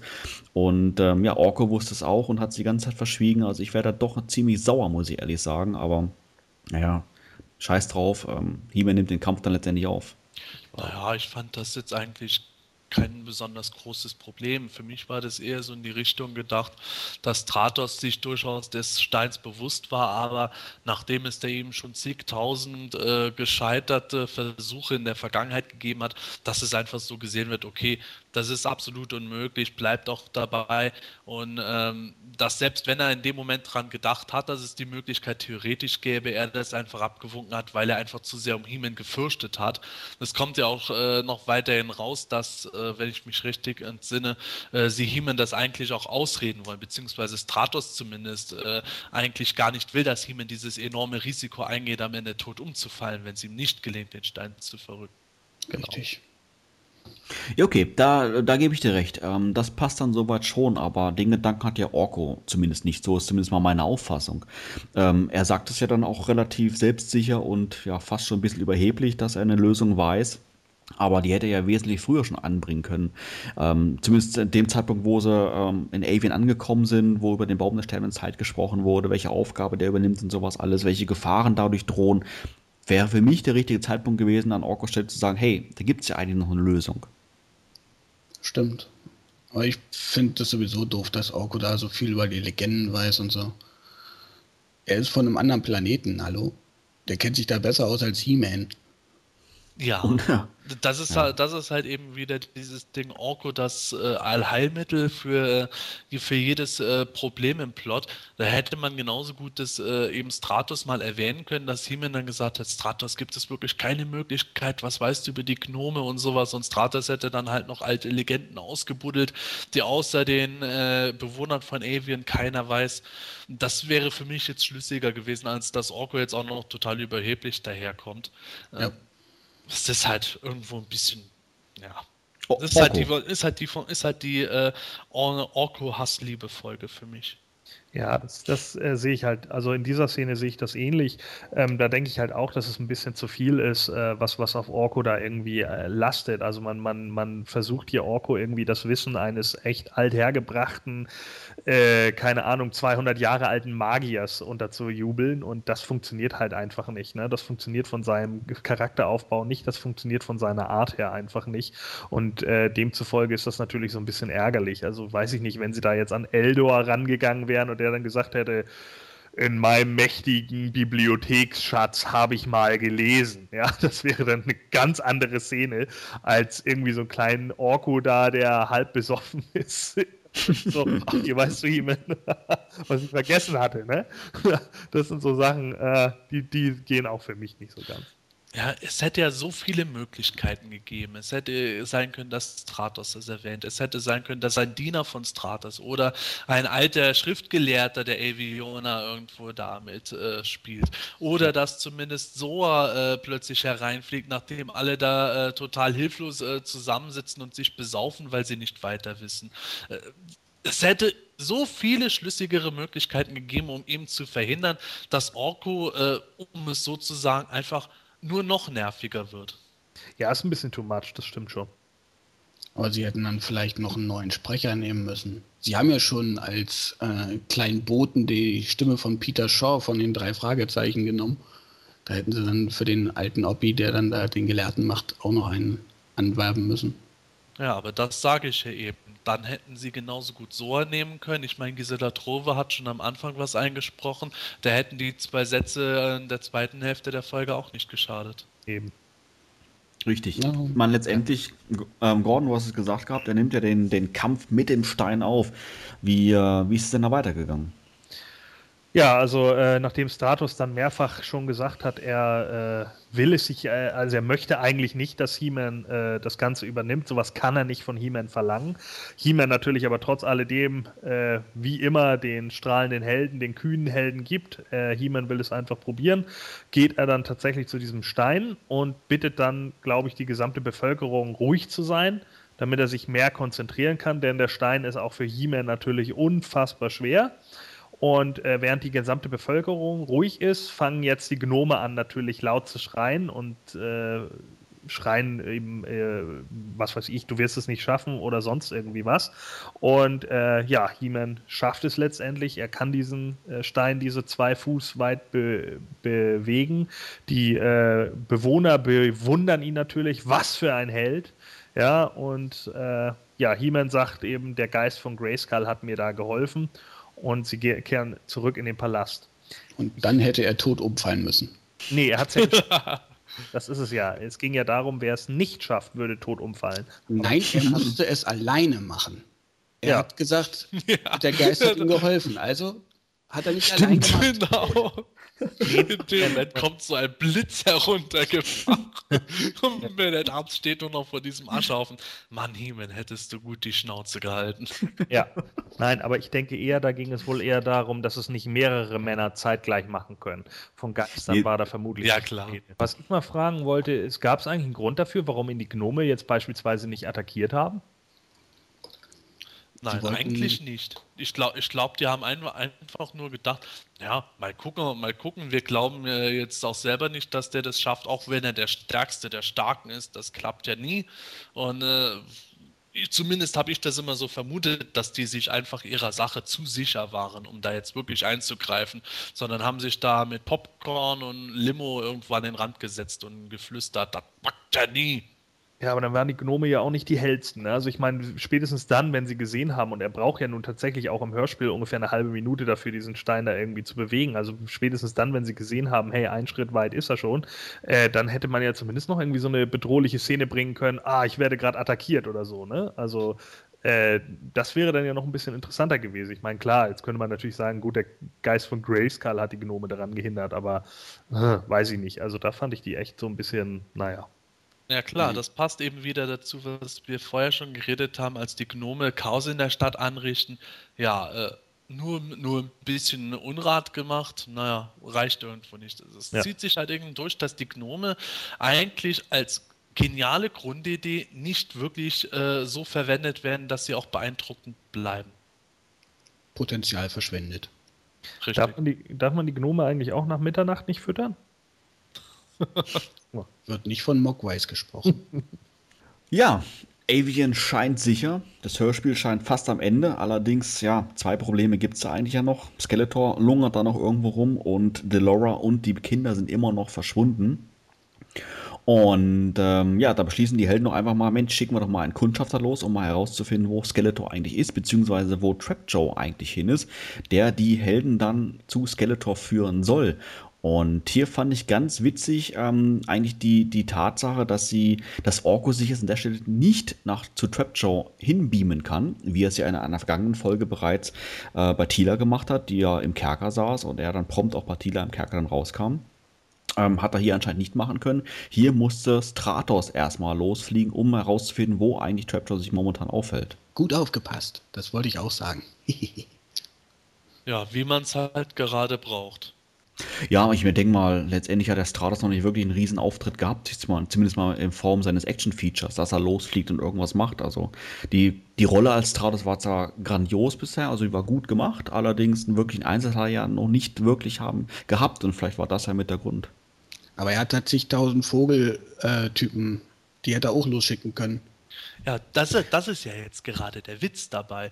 Wenn man sieht äh, oder beziehungsweise im Hörspiel mitkriegt, dass die Stadt ja eigentlich sehr bodenständig wirkt, dafür, dass es die Heimat der Vogelmenschen sein soll. Und dann holst du diesen Remus-Comic noch dazu, wo du ganz normale Bürger und Bauern siehst, inklusive Stratos eigener Familie.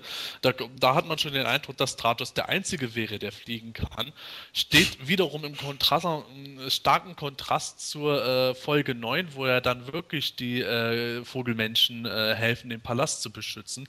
Das ist einfach für mich sowas, wo ich sage, oh, als wäre es eher so nebenbei geschrieben worden, ohne mal zwei Minuten drüber nachzudenken. Und ich muss auch sagen, es kommt jetzt vielleicht auch das Argument, äh, gut, es ist ein Hörspiel für Kinder gewesen, das darf man jetzt nicht aus Erwachsenensicht sehen, aber solche Sachen haben mich als Kind auch durchaus gestört, weil das für mich dann irgendwo, es hat mich einfach stutzig gemacht, wo ich dann gedacht hätte, hey, da sind noch die Vogelmenschen. Kann man da nicht auch irgendwie was machen? Aber ich, äh, also von diesem Remus-Buch, das habe ich auch erst äh, hierüber erfahren, ähm, dass es das gibt. Da würde ich einfach denken, dass der Zeichner überhaupt keinen Plan hatte.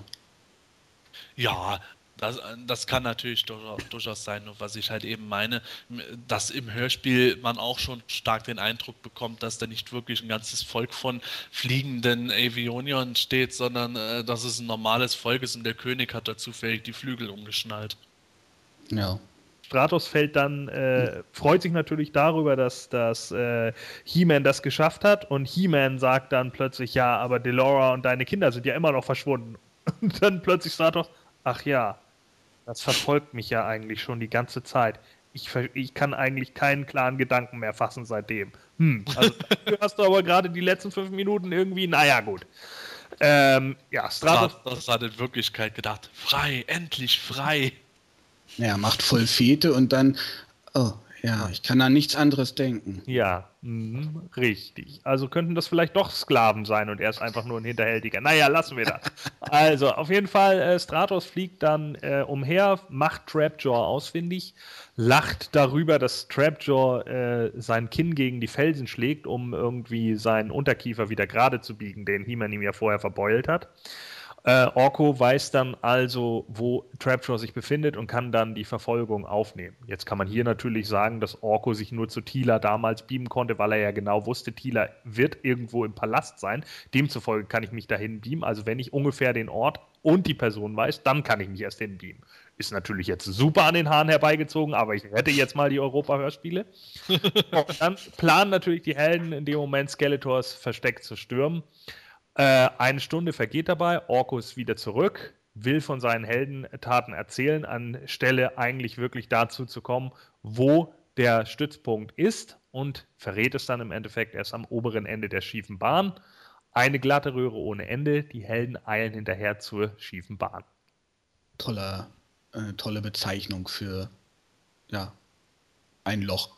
Gerade nur nicht auf die schiefe Bahn. Also, das ja, hat eben. hier sowieso voll die äh, für die Kinder halt, putz dir die Zähne, äh, bleib artig, dann kommst du nicht auf die schiefe Bahn und keine Sklaven und so weiter. Ja, ich habe eigentlich dann auch beim Finale drauf gewartet, dass dann irgendwie der Ersatz käme von He-Man oder Man at Arms. Sieht nur, Skeletor gerät auf die schiefe Bahn. Ha, ha, ha, ha. Ja. Äh, He-Man ist sowieso voll skrupellos. Schubst die rein, los und den auch noch hinterher. Und noch ein Arschtritt, ey. Das habe ich aber auch gedacht. Die wissen nicht, wo diese blöde Bahn endet, aber scheiß drauf, komm, alle Rinder mit, komm. Ja, und er hat doch auch diesen falschen Faker geköpft, da war es ihm doch auch egal, ob es ein Stimmt. ist. Also, Niemand ist wenigstens konsequent in seinem Handeln. Nicht so wie im Zeichentrick, wo er Skeletor dann einfach mal weglaufen lässt. Nee, da macht er schon Nägel mit Köpfen. Ja. Aber manchmal sagt er auch im Hörspiel, oh, lasst sie laufen. Kein Problem. Ja, zumindest die, äh, die Helden kommen dann an auf der schiefen Bahn, äh, bei der schiefen Bahn und treffen dann natürlich auch auf ihre Finalgegner und der Finalkampf entbrennt dann auch. Sebastian, erzähl mal. Ja, was soll man da noch großartig zu erzählen? Ja, die kämpfen halt wieder und ähm, Skeletor kommt halt auch, kommt halt auch äh, hervor und äh, meint im Grunde, dass die Helden in die Falle geraten wären und ähm, ja, trotzdem landen am Ende alle Schurken der schiefen Bahn, sausen durch die Röhre ins Nichts hinein und äh, ja, das war es im Grunde schon als Finalkampf. Ja, es ist schon sehr doof, sich in einer Höhle zu verschanzen, wo am Ende eine schiefe Bahn ist, in die man auch noch selber reinfallen kann. Hm. Also strategisch nicht so Aus hätte Skeletor eigentlich drauf kommen können, dass vielleicht eine geringe Chance besteht, dass er am Ende drin landet. Also ich finde diese und die nächste Szene, äh, dass dann die Helden irgendwie nach Avion zurückkehren und alle feiern, aber Delora und die Kinder eigentlich immer noch nicht da sind und Orko plötzlich die Lösung weiß, äh, die ihre Nähe spürt und sie dann doch herbeizaubern kann, äh, wo dann nur noch so innerhalb der letzten zwei Minuten kurz erklärt wird, ja, wir waren unsichtbar, wo dann selbst Kinder dann sagen, ja, warum habt ihr denn nicht einfach geschrien? Ja, das wäre wohl das Erste, was ich machen würde, wenn ich unsichtbar bin. Ja, wir konnten nicht schreien. Ach so, ja. ja also das war mir persönlich alles zu überhastet der Finalkampf und diese Abschlussszene, die werden, glaube ich, irgendwie so äh, für den Spannungsbogen, den man bis dahin aufgebaut hat, viel zu schnell runtergerattert. Also ich habe so ein bisschen das Gefühl, man hat irgendwie gemerkt, oh, wir sind jetzt schon bei 35 Minuten, 42 oder so haben wir maximal für diese Hörspielkassette. Äh, wir müssen jetzt irgendwie mal zum Ende kommen. Und das fand ich unglaublich schade irgendwie. Da hätte man, glaube ich, mehr rausholen können. Das hätte man irgendwie ein bisschen anders rüberbringen können. Das fehlte mir so ein bisschen. Ja, genau, da ist einfach äh, meiner Meinung nach zu viel drin gewesen. Ja. Wir haben den Baum der sterbenden Zeit, der defekt wird. Dadurch kommen die unsichtbaren Gnome, die zugleich noch Stratos Familie entführen und Avian kaputt machen. Um das äh, zu lösen, muss man erstmal diesen Stein verrücken. Und dann muss man aber auch immer noch Skeletor besiegen, der bei der schiefen Bahn sich auffällt. Nachdem man das erledigt hat, muss man auch nochmal separat Delauer und die Kinder wiederfinden. Das ist für mich alles viel zu viel in, eine, in einem drin. Und dadurch bleibt gerade der letzte Teil eben mit dieser schiefen Bahn, wo man noch ganz anderes Potenzial für gehabt hätte. Und auch das mit äh, Stratos Familie eher stark zurück. Und die hätten eigentlich wieder auftauchen sollen, als die Stadt wieder sicher war. Weil das macht überhaupt keinen Sinn, dass man äh, die dann da immer noch im Baum äh, dass die da drin sind. Und äh, die meinen ja dann auch, dass sie in einer anderen Zeit oder sowas waren und deswegen halt sich nicht bemerkbar machen konnten. Und dass dann Orko äh, sie erst dann spürt, ist eigentlich auch Quatsch. Ja, das hätte man ja auch ganz einfach machen können. Okay, der Stein ist gerückt, die Stadt ist gerettet, die Gnome können nicht mehr, können nicht mehr in die Stadt rein. Äh, aber wo sind ja, wo sind jetzt Delora und die Kinder? Folgen wir mal Trapjaw und dann sieht man, dass äh, Skeletor die drei irgendwie gefangen hat und möchte die in die schiefe Bahn meinetwegen schmeißen. Dann hätte das wenigstens noch irgendwo logisch zusammenhängend aufgelöst werden können. Nicht einfach wieder am Ende Orko als Held darstellen, äh, damit sich die Kinder identifizieren können, die aber in Wirklichkeit Orko immer mieser finden, weil er einfach nur nervt. Jo. Ja, die Situation ist durchgerettet, ähm, das Abenteuer ist überstanden, alle sind wieder glücklich und zufrieden, außer Skeletor, der rutscht jetzt direkt ins Hörspiel Nummer 9 rein, wo wir dann demnächst zu kommen werden. Wie würdet ihr denn jetzt abschließend das Hörspiel wieder persönlich für euch bewerten? Ähm, ja, gewohnterweise ähm, nach Schulnotenprinzip ähm, von 1 sehr gut bis 6, ja, weniger gut, um es mal nett auszudrücken. Gordon, fang mal an. Ja, also er hat natürlich äh, starke Charaktere, wie gesagt. Also ich finde eben äh, Trapjaw kommt unglaublich gut rüber. Der äh, hat hier eigentlich so seine Glanzrolle und ist auch für mich das Glanzstück in dem, in dem äh, gesamten Hörspiel. Äh, der kommt eigentlich unglaublich gut rüber und der zieht dann auch so die Gesamtnote hoch. Man, man wollte im Endeffekt zu viel, wusste aber mit den Möglichkeiten, die man hatte, eigentlich zu wenig anzufangen. Und das ist genau das Problem. Also man hat halt diese äh, ganzen kleinen, nervigen Nebencharaktere, die führen, werden größer aufgebaut, als sie eigentlich eigentlich im Endeffekt sind. Man hat äh, Kuriositäten um Stratos, der eigentlich gar nicht genau weiß, was er will. Also ich finde es zum Beispiel auch unglaublich merkwürdig, dass Stratos nach 30 Minuten Trapjaw findet, der sein Kinn gegen die Felsen schlägt. Eigentlich ist er total besorgt wegen seiner Frau, lacht sich aber darüber kaputt, dass Trapjaw so lächerlich aussieht.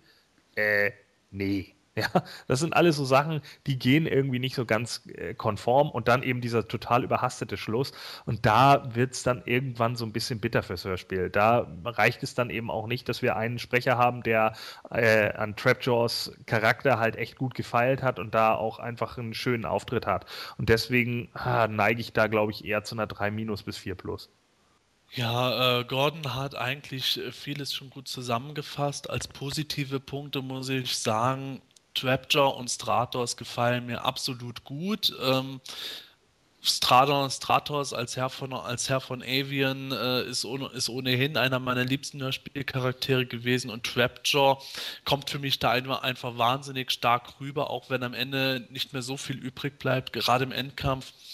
Ähm, es ist einfach zu viel an äh, verschiedenen Dingen drin, die aber nicht konsequent durchverfolgt werden.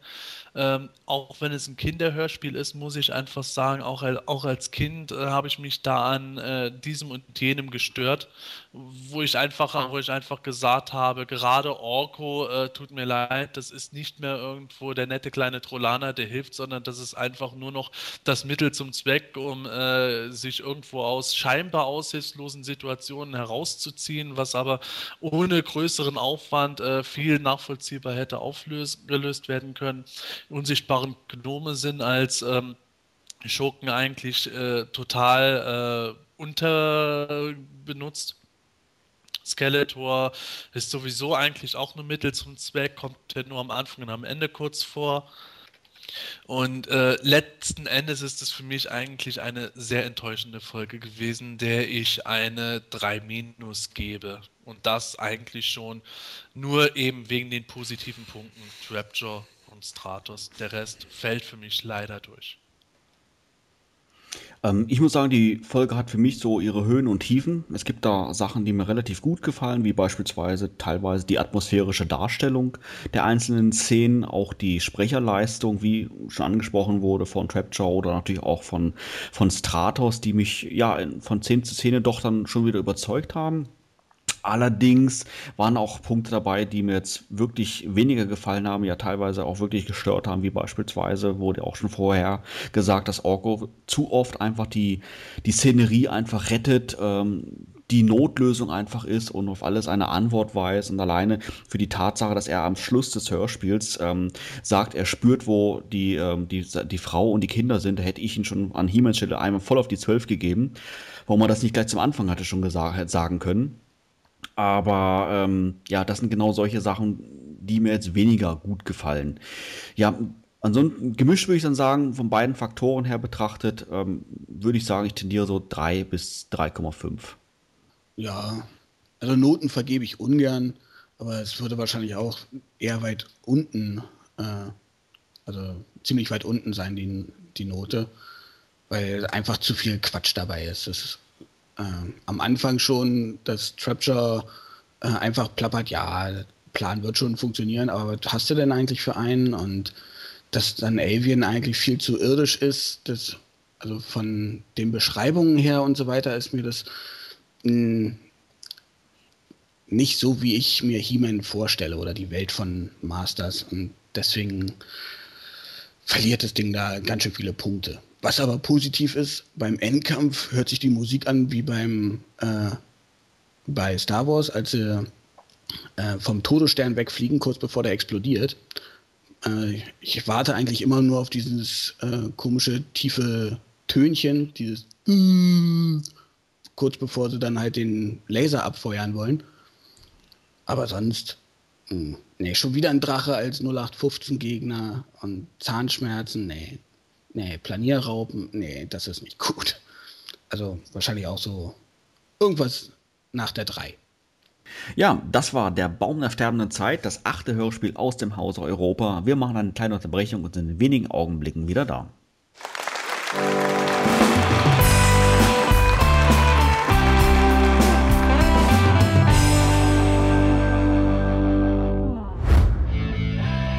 Hat dir diese Ausgabe vom Himalischen Quartett gefallen?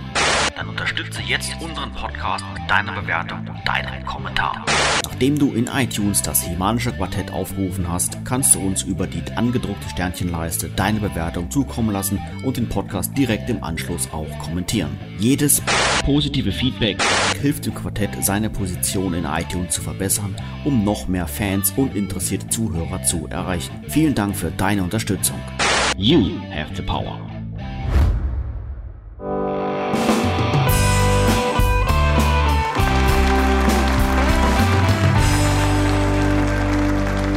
Wir wären damit leider schon wieder am Ende der heutigen Folge angelangt, aber keine Sorge, wir melden uns bereits in rund zwei Wochen mit der Ausgabe Nummer 27 wieder zurück. Wenn du sicher gehen möchtest, keine Ausgabe mehr zu verpassen, empfehlen wir dir, das Himanische Quartett in iTunes als auch in YouTube zu abonnieren. Bei uns heute zu Gast war Carsten Klinsch aka Max. Vielen herzlichen Dank, dass du heute bei uns warst. Vielen Dank für die Einladung. Ich springe gerne mal wieder ein und hat auf jeden Fall Spaß gemacht. Ist sehr lustig hier. Wenn irgendein Zuhörer das hört, sollte er sich vielleicht auch mal bewerben, weil es macht wirklich Spaß. Und wenn ihr meine Kritiken lest, nehmt es nicht zu ernst. Ich kann euch helfen. Ihr müsst es nur annehmen, wenn ihr wollt. Aber ich meine es nicht böse. Auf Wiederhören. In diesem Sinne, bei der Power of Grayskull, macht's gut, tschüss und bis dann. Tschüss, bis dann und ich bin jetzt auch in einer rosa Rauchwolke verschwunden. Ja, tschüss, bis dann und vielleicht nochmal so ein kurzes Gedankenspiel zum Abschluss. Wenn der Geist von Grayskull tatsächlich ein Pirat ist, kann man ihn dann auch mit einer Malzbierflasche einfangen? Okay.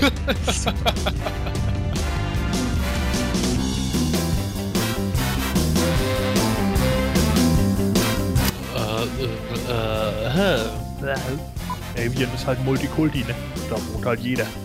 Tida kommt herangestürmt, ist auf der Suche nach einem Mann. Ich meine, klar, warum nicht?